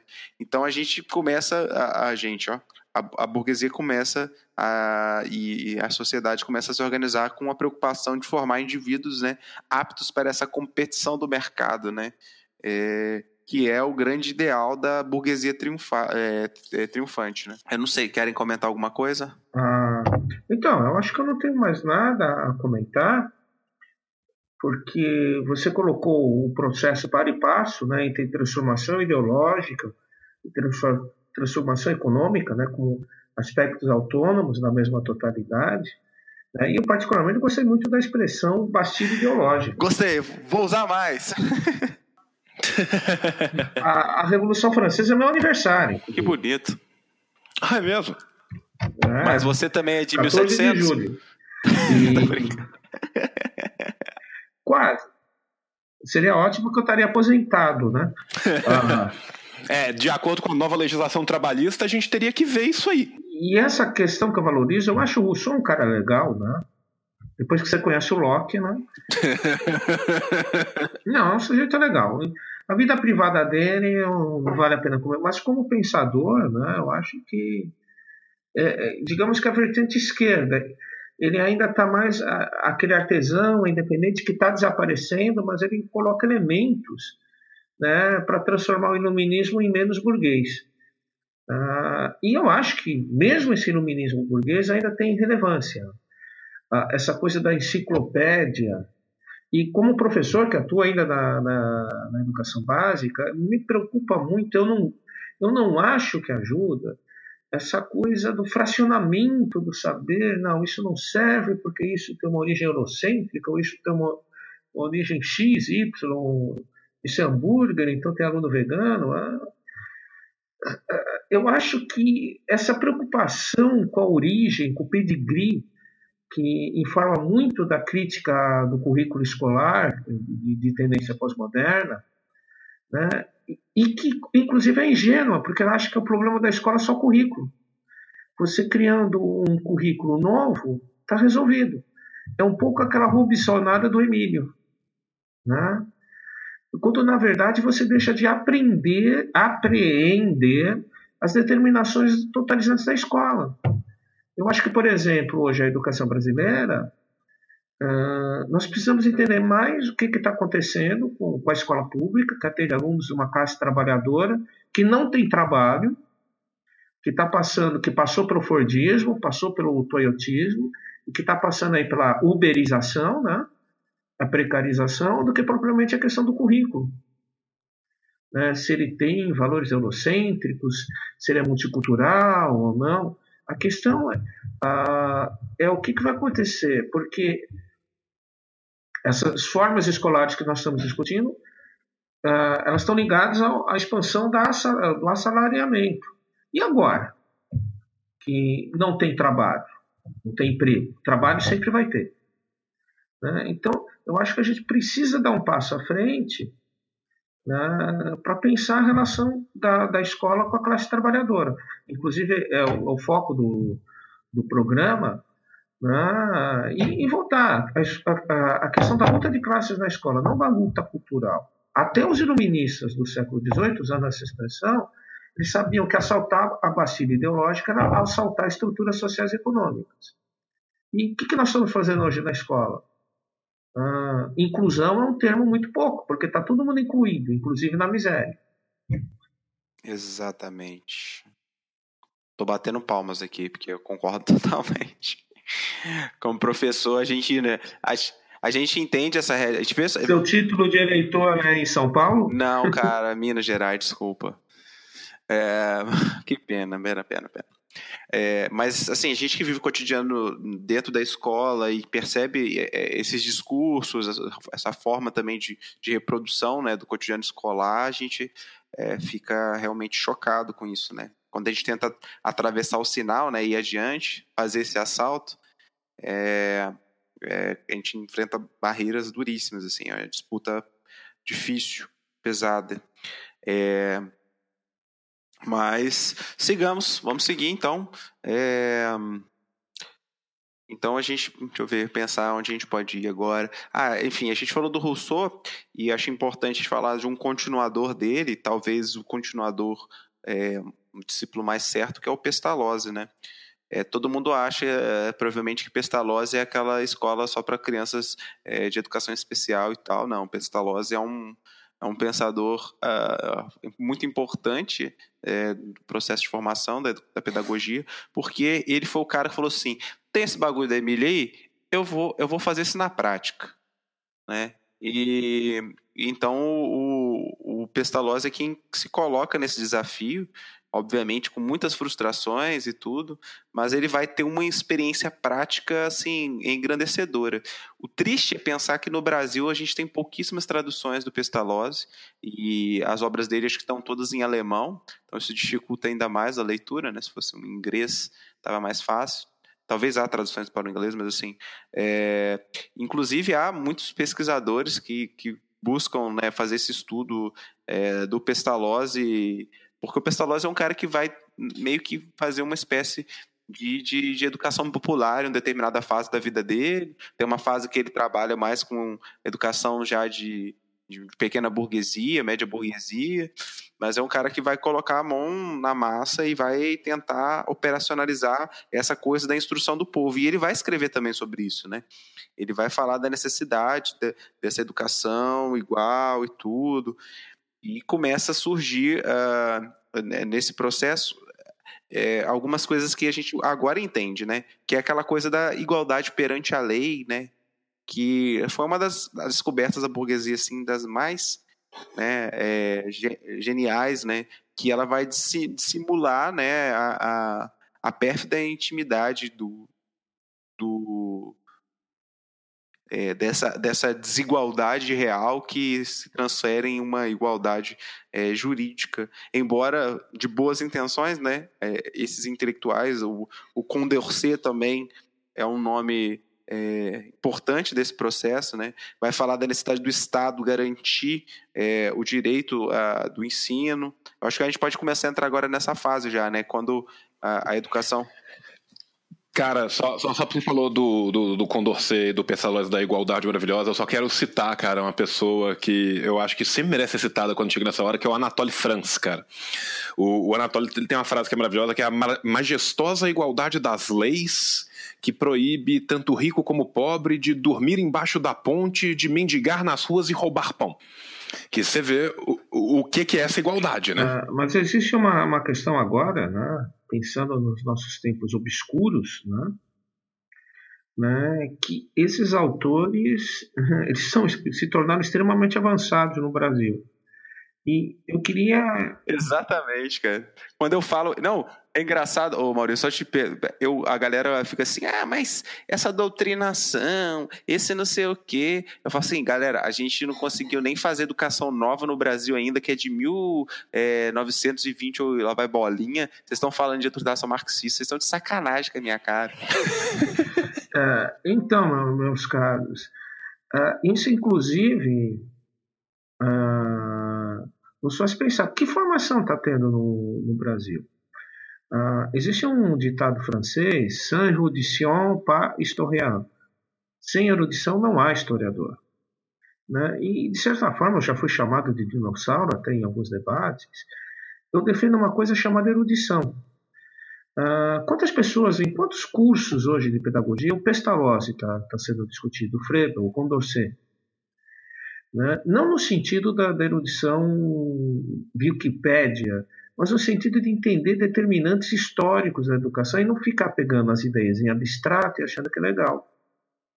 Uh, não sei como está em Minas, mas em São Paulo o pessoal tem um aqui um fascínio com a escola da ponte, né? Eu até falo para alguns colegas, né? Enquanto você está preocupado com a escola da, da ponte, estão conspirando para você ficar debaixo da ponte como profissional. É. Ô Paris, eu entendo perfeitamente e eu entrei no meu curso de pedagogia porque eu fiz dois anos de sistema de informação antes de largar tudo e, e vender minha arte na praia. É, foi quando eu vi as palestras do, do, do, Zé Pacheco, da Escola da Ponte. Eu falei, ah, eu quero ser esse negócio aí. Aí quando eu fui para a Escola de Pedagogia, eu falei, é, acho que eu tava iludido. Não era amor, era cilada. Não, na verdade é, é, é aquela vertente uh, da educação burguesa, e de novo eu não uso o termo burguês como ofensa, como uh, de, que cria essa escola a partir do Emílio, abstrata, na contra as regras, mas muito ligada à pequena burguesia, classe média, que não são gente ruim. Né? São pessoas que têm as suas ilusões que são objetivas. Né? Se, elas, estão no setor intermediário. Então, para elas, uh, Uh, é importante criar as pessoas livres. Né? Tem um cara antes, né, isso na Inglaterra, tinha uma escola que antes de ser a escola da ponte, que era Summerhill, né? aquela ideia de criar com a natureza, quebrar as paredes. Isso é, isso é bem século, bem, bem essa utopia do século XVIII, XIX, né? antipedagogia jesuítica. Né? Agora, a questão, isso é viável para a classe trabalhadora? Né? Nunca foi viável para as massas, nunca será viável para as massas. Não, eu sou até muito chato, né? mas eu, pra, é, essa definição de liberdade, que a liberdade é boazinha, bonitinha, mas o indivíduo está lá. Por que, que eu sou livre? Porque eu estou solto. Mas só que nós vivemos numa sociedade materialmente dada, então a liberdade tem que ir para a esfera do trabalho produtivo. Né? De novo, eu retomo a Anne Maxwood: democracia é o direito de não ser explorado. Liberdade é, portanto, a, a, sua, condução, a sua condição, desculpe, sua condição de produtor livre e associado, porque a sociedade não é seu inimigo, nem o outro indivíduo. Então, a, essa escola, ela é legal, ela produz pessoas bacanas, altruístas, mas o altruísmo pressupõe que vai ter sempre alguém que vai estar abaixo de você para você exercer o altruísmo. Ah, agora, isso é valor para a pequena burguesia, ser altruísta. Agora, o valor para a pedagogia socialista tem que ser o igualitarismo, uma coisa que o Mesaros falava muito, a igualdade substantiva. Para uma sociedade que não seja mais necessário altruísmo, filantropia, não que concretamente, taticamente, gestos bons não sejam desejáveis, mas se você começa a cultivar o altruísmo, a filantropia como você cria apenas ONGs que vão mercantilizar o sofrimento humano e vão profissionalizar certos altruístas como o coach. Estou uh, me referindo ao coaching, né? aquele palpitismo profissional. Então, eu vejo, você citou o próprio Novo, se, você, se, nós observarmos o próprio Mário Sérgio Cortella né, e outros, aquele outro que é de chapéu lá, esqueci o nome dele, eles são coxas da educação, eles não são mais pensadores. Você pode criticar o limite ideológico do, do Pestalozzi, mas ele era um pensador. Né? Ele é científico, inclusive, de todos. Agora nós temos coaching. A discussão da educação é feita por coaching. Né? E não por reflexão, por pesquisa, com erudição. Eu, eu fiquei bravo agora. É meio fingimento, mas eu tô bravo. Não, pode. Quanto mais pistola ficar, melhor. Tá certa a indignação. Essa indignação eu compartilho dela. Eu tô aqui vibrando junto com você. Quando você bate na mesa, eu tô batendo junto. Mas é, vou voltar lá. Mas eu, eu, concordo, compartilho totalmente. E eu sei que a gente é visto como dinossauro e estranho. E, cara, o que, que você tá fazendo aqui? Ainda mais quando você mora na República com pós-moderno. Na época, morar com pós-moderno era, era fight quase todo dia. O, céu, é, mas uma coisa ah, interessante. Existe a, a, peça clássica do Sartre, né, entre quatro paredes, né, que as pessoas são obrigadas a morar no inferno juntas, mas acho que nem o Sartre previu dividir uma república com o pós-moderno. Né?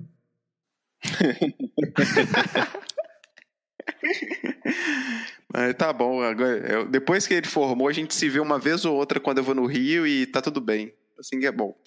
É, mas o, o, sobre o Condorcet, né, eu comecei a falar dele, a gente é, puxou todo esse debate, a questão do Estado, mas o, o Condorcet tem o Rapport, que é um, um documento que, que, ele, que é um plano, né, na verdade, foi lido na Assembleia Legislativa de é, olha, eu tenho, eu tenho os dados precisos, olha só.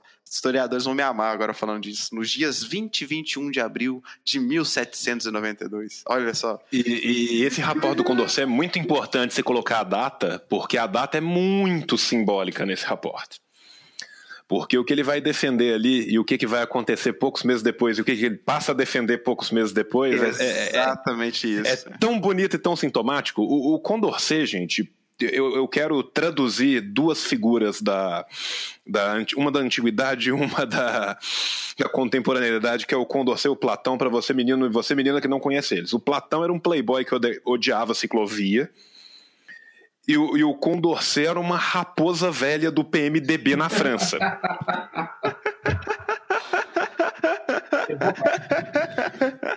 E eu acho que essas duas analogias são muito importantes para você entender, às vezes, como que algumas partes dos pensamentos são pontuados. Eu vou fazer uma provocação. O Doce é uma raposa velha do PSD mineiro, cara. verdade, verdade. Primo do Magalhães Pinto. Não, com, com, certeza, se o Condorcet fosse de Minas, o, o Mineirão se chamaria, se chamaria Condorcet, cara. Estádio Condorcet, cara. Porque é, é, é, nesse estilo mesmo. E desculpa ter interrompido, Diego, mas é só porque, tipo, me, me, é, o, o, sangue talha com o rapport do, do, do Condorcet. Porque, assim, cara, é, é, aquela coisa, cara, dá vontade dele. Na hora que ele termina, cara, se eu tivesse lá, eu só perguntava, cara, como que essa sua linda face não entra em chamas, entendeu? Só, João, só uma observação do Platão, né, que você chamou de Playboy, é muito acertado. Platão não era o nome do Platão, eu não lembro agora. Ah, Platão era apelido, né? Porque ele, ele era praticante de esporte e tudo, era Platão. O, hoje ele seria Bombadão, né? Platão Sim, cara, ele era, ele era um homem de largas espaldas, por isso Platão, ele tinha as costas hoje largas, ombrões. Um Platão, playboy, elitista, antidemos. Crossfiteiro, traduzir. o playboy crossfiteiro. Eu, eu sei que eu tenho muito amigo na filosofia que trabalha com Platão e neoplatonismo, que eles devem estar assim, morrendo por dentro nesse momento, e ao mesmo tempo rindo um pouco, porque eles sabem que lá no fundo é verdade, você entendeu? Mas é, o Condorcet, nesse planinho muito bonitinho que é o Rapport, é, ele, ele trata exatamente da, da questão do Estado. É, o, ter o direito de controlar o ensino, né? Mas também é, a obrigação da instrução, né? É, é instruir mesmo, não tem, não tem compromisso aqui com, com educação, com nada disso não. É, é, então deixa a formação religiosa, filosófica, moral a cargo dos padres. É só instrução básica, elementar mesmo, né? É, e o que acontece, né? O, o, o, o João já deu o, a questão, né? Mas é, o que, que acontece, João, é, nesse, nesse interregno? Nesse interregno, quando ele está pedindo, né? O, é, esse controle ele está de um lado da política e alguns meses depois ele passa ao controle do Estado, né? E aí muda o discurso substancialmente. Porque quando ele ainda está aquém do controle da força, ele fala: olha, tem que liberar, tem que fazer isso, tem que fazer não sei o quê. Na hora que ele entra no controle da força, fala: então, quando eu disse aquilo, eu quis dizer, na verdade, o diametralmente oposto do que eu, digo, do que eu disse. Então, assim, o que a gente vai ter no, no Condorcet, que é essa velha raposa do PSD tão bem colocado pelo, pelo Maurício, é exatamente isso. O Condorcet, quando ele escreve o seu rapport pela primeira vez, eles ainda não tomaram o poder. Eles, assim, a burguesia dentro do, do, do, do momento político francês. Eles ainda estão à beira de tomar esse poder e ele escreve pensando como ele é, é, é aquela coisa mais uma vez a gente voltando no materialismo mais uma vez a gente mostrando que é impossível você cingir o homem das suas condições materiais que é impossível você cingir o homem da sua inserção política da sua inserção de classe. Ele quando escreve o rapport no primeiro momento ele está numa posição subalterna perante o Estado no sentido de que eles ainda não têm o controle de todas as forças estatais poucos meses depois eles conseguem tomar as forças estatais de vez, e aí a opinião do Condorcet, que é uma no rapport, passa a ser a exatamente diametralmente oposta. Então, tudo aquilo que ele pedia que acontecesse, todas aquelas políticas que ele esperava do Estado, tudo que ele esperava que o Estado comandasse, que o resto fosse entregue à sociedade, uma vez que ele passa a ser um dos detentores da máquina estatal, ele urge o exato contrário. Que tudo aquilo que ele tinha pedido que fosse liberalizado na mão né, da, da, das forças da sociedade, com muitas aspas aí, fosse agora estatizado e o que fosse estatizado fosse liberado nas sociedades, que é o que não interessava a eles cuidarem. Por quê? Porque ele está trabalhando de um ponto de vista ideológico com a manutenção do status quo que ele representa. Né? Então a gente tem que ver como que a gente não pode tirar o discurso em momento nenhum do contexto em que ele está sendo feito. Né? Quando eu esvazio o discurso de um contexto, eu vou ter aquilo que o Maurício falou lá no começo, que são essas essências livres, esses entes nomotéticos que estão pairando no ar, como se eles não como se eles não tivessem nenhuma relação material, nenhuma relação histórica com a, com, com a sociedade que os engendrou e com as pessoas que estão defendendo eles nessa sociedade. Né? Então, assim, o Condorcet é um exemplo muito claro, muito é, didático até, para a gente entender certos discursos e serve para a gente hoje muito bem entender certos discursos, como por exemplo, assim, pulando de um para outro, um discurso tipo escola sem partido. Né? A gente vê que esse tipo de estratagema ele é usado politicamente desde sempre né? E que existe uma questão de dominação, uma questão de exploração por trás dele, que é muito clara para qualquer um que se disponha a ver mais do que a superfície. O Maurício citou o Ginsburg, né? citando o Ginsburg agora, não no, no que Verme, mas no Mito, Emblemas e Sinais, nós, como historiadores, nós somos ensinados a fazer a, escola, a história contra pelo que é para ver o que está por baixo daquela linda coisa que está sendo vendida ali em cima. E o caso do Condorcet é um caso clássico que envolve educação para isso, e que hoje em dia a gente tem coisas que são muito similares e que muitas vezes as pessoas optam né, com, com, várias aspas nesse, optam por não perceber qual que é a condução que está sendo dada ao assunto. Gente, uh... você concluiu o raciocínio, João? Uhum.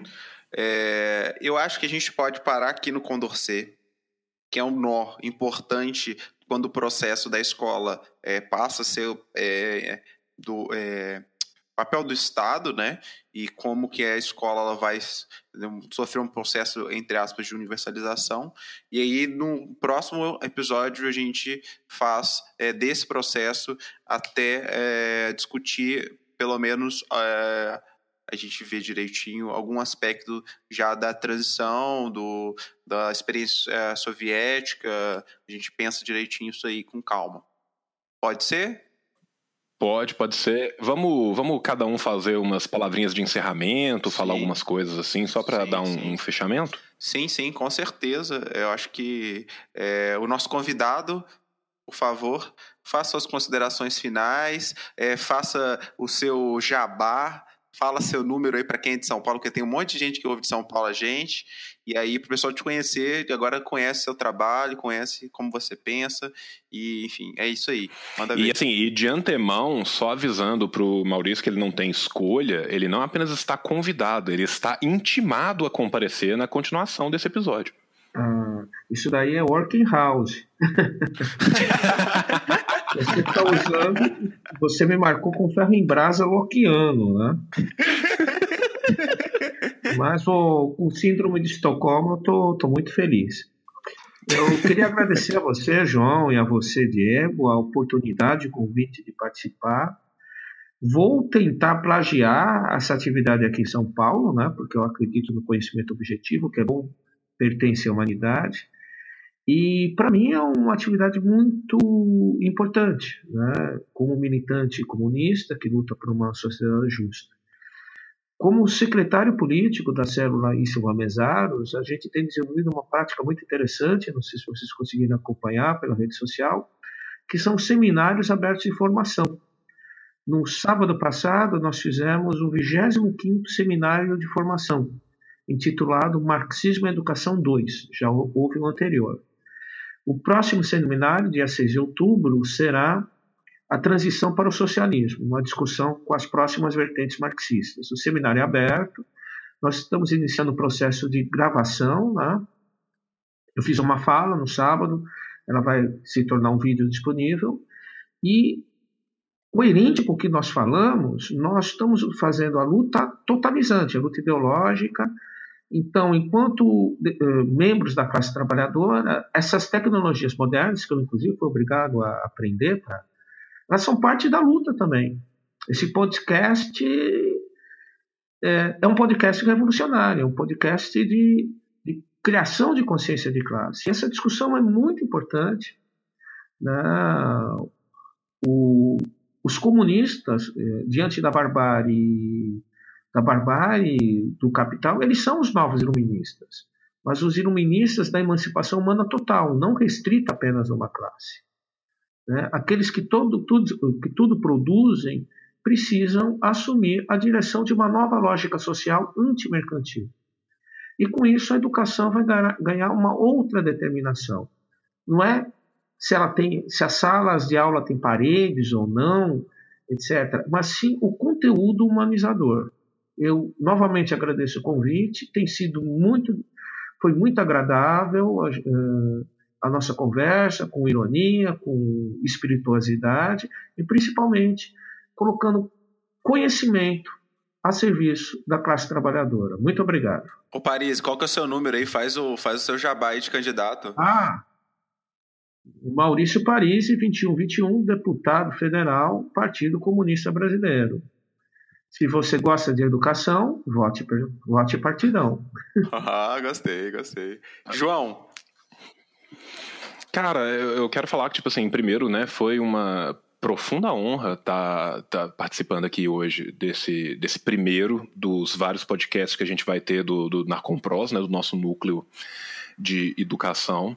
Eu acho que a gente conseguiu, né, assim, começar uma discussão que ela é muito importante e que ela é fundamental e que muitas vezes ela é muito negligenciada, né, que é a gente entender a educação dentro de uma questão que envolve toda uma sociedade, que é entender que a educação não vem voando do nada no vazio e que ela não é simplesmente uma categoria cultural transcendente que perpassa os homens sem tocar nas suas realidades materiais. Dito isso, eu já estou ansioso pela segunda parte desse episódio e também já tô assim, já vou cobrar o Maurício de antemão para que o 26 seminário tenha é, os, os, algumas, ou pelo menos, se, possivelmente, se pudessem ser todas, né? Seria maravilhoso, mas assim, se não puder ser todas, né? Que algumas desses, desses debates sejam gravados. Eu já consegui achar aqui o endereço do evento do 25 eu quero saber se vai ser o mesmo, que se for a gente vai dar toda a publicidade possível para os camaradas da cela Estiva Mesaros poderem fazer isso, porque é, é, importante. O 25 foi no sábado passado. Sim, é isso que eu estou perguntando. O, se o 26 vai ser no mesmo lugar. No mesmo local. O 26 será dia 6 de outubro. Uh, nós estamos ainda montando a grade uh, de programação. Né? Uh, assim, assim que você tiver essa grade, já entre em contato com a gente, porque esse episódio vai sair agora mais ou menos na metade do, do mês de setembro. Mas independente de quando sair, a gente vai ajudar com a divulgação disso, porque eu acho importante demais. E a gente tem muita gente que acompanha a gente em São Paulo e esses eventos a gente consegue ajudar com, com, com o espelhamento e a lotação deles, eles são importantes demais. Ah, né? Só um complemento, na verdade é, uma, é um trabalho da, da célula as pessoas que são convidadas são militantes do PCB, mas não necessariamente. Recebemos militantes de outras organizações, intelectuais independentes, a, o projeto é criar uma rede entre os vários grupos de pesquisa marxista aqui em São Paulo, né, o, o CEMARX, o LEMARX, o NEIUS, o NETIPO da PUC, o GEMARX da USP, que já tiveram integrantes participando, e a, a nossa meta é criar a UAM, a Universidade Aberta Marxista Gregório Bezerra. Por que Gregório Bezerra? Um militante histórico, o primeiro torturado pela ditadura de 64, uma das coisas mais bonitas de se ler são as suas memórias, onde ele mostra um homem que se educou, segundo o poema do João Cabral de Melo Nota, Educação pela Pedra. O Gregório Bezerra, ele é o sujeito que veio do trabalho manual e se educou e passou para adquirir os elementos intelectuais. É, é o homem novo construído na, nas condições concretas brasileiras. Então esse é um projeto que a gente precisa, pretende reunir, fazer um contato com vocês, entre, entre outros, que nós vamos propor uma universidade aberta marxista, não para substituir o sistema escolar, o sistema público, que precisa ser um sistema estatal, um sistema educacional único, mas sim como um momento de conscientização para a classe trabalhadora se apropriar do Estado. Desculpa a intervenção. Nossa, não, por favor, cara. É, nossa, é, eu, eu tô, assim, muito animado e, e tocado com isso, cara. Eu, e o que tiver no alcance de nós aqui do Revolution para poder fazer a respeito. O Revolution vai ser parte de, dessa universidade aberta. Sim, e os camaradas já sabem que nós estamos completamente à disposição. E, assim, quero agradecer demais ao Diego também, que me convidou para esse núcleo que a gente está tendo aqui de educação. E agradecer também né, ao pessoal da Boitempo, que está com essa parceria aqui com a gente.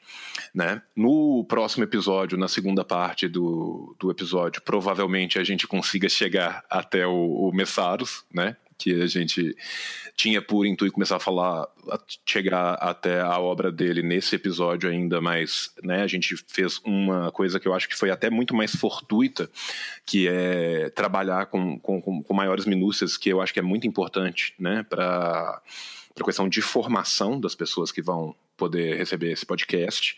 E agradecer mais uma vez aí pela, pela presença de todos e por todos nós e por todos vocês que estão em casa nos ouvindo né? muitas vezes no caminho do trabalho, no caminho da faculdade, no, nos engarrafamentos das grandes cidades. Então, assim, a gente sabe que vocês dão preferência pela, pelo nosso podcast e a gente agradece muito a todos os ouvintes. Diegão, para você fechar. Uh, dizer que eu estou muito emocionado, é, de verdade, muito feliz. É, quando é, ao convite, né, tanto de você, do Zami, para poder participar dessa equipe maravilhosa, desse comitê central do Revolution. É, eu fiquei muito feliz e me senti desafiado a conseguir fazer isso aqui que a gente está fazendo hoje, né? Que era conseguir trazer alguns debates é, sobre educação, é, sem ser coisas é, que a galera, é, a gente tem um grupo de fãs, o, o Maurício, no, no Facebook, chama Revolufãos. E lá a gente colocou assim: ah, coloca os temas que você quer saber de educação, curiosidades e tal.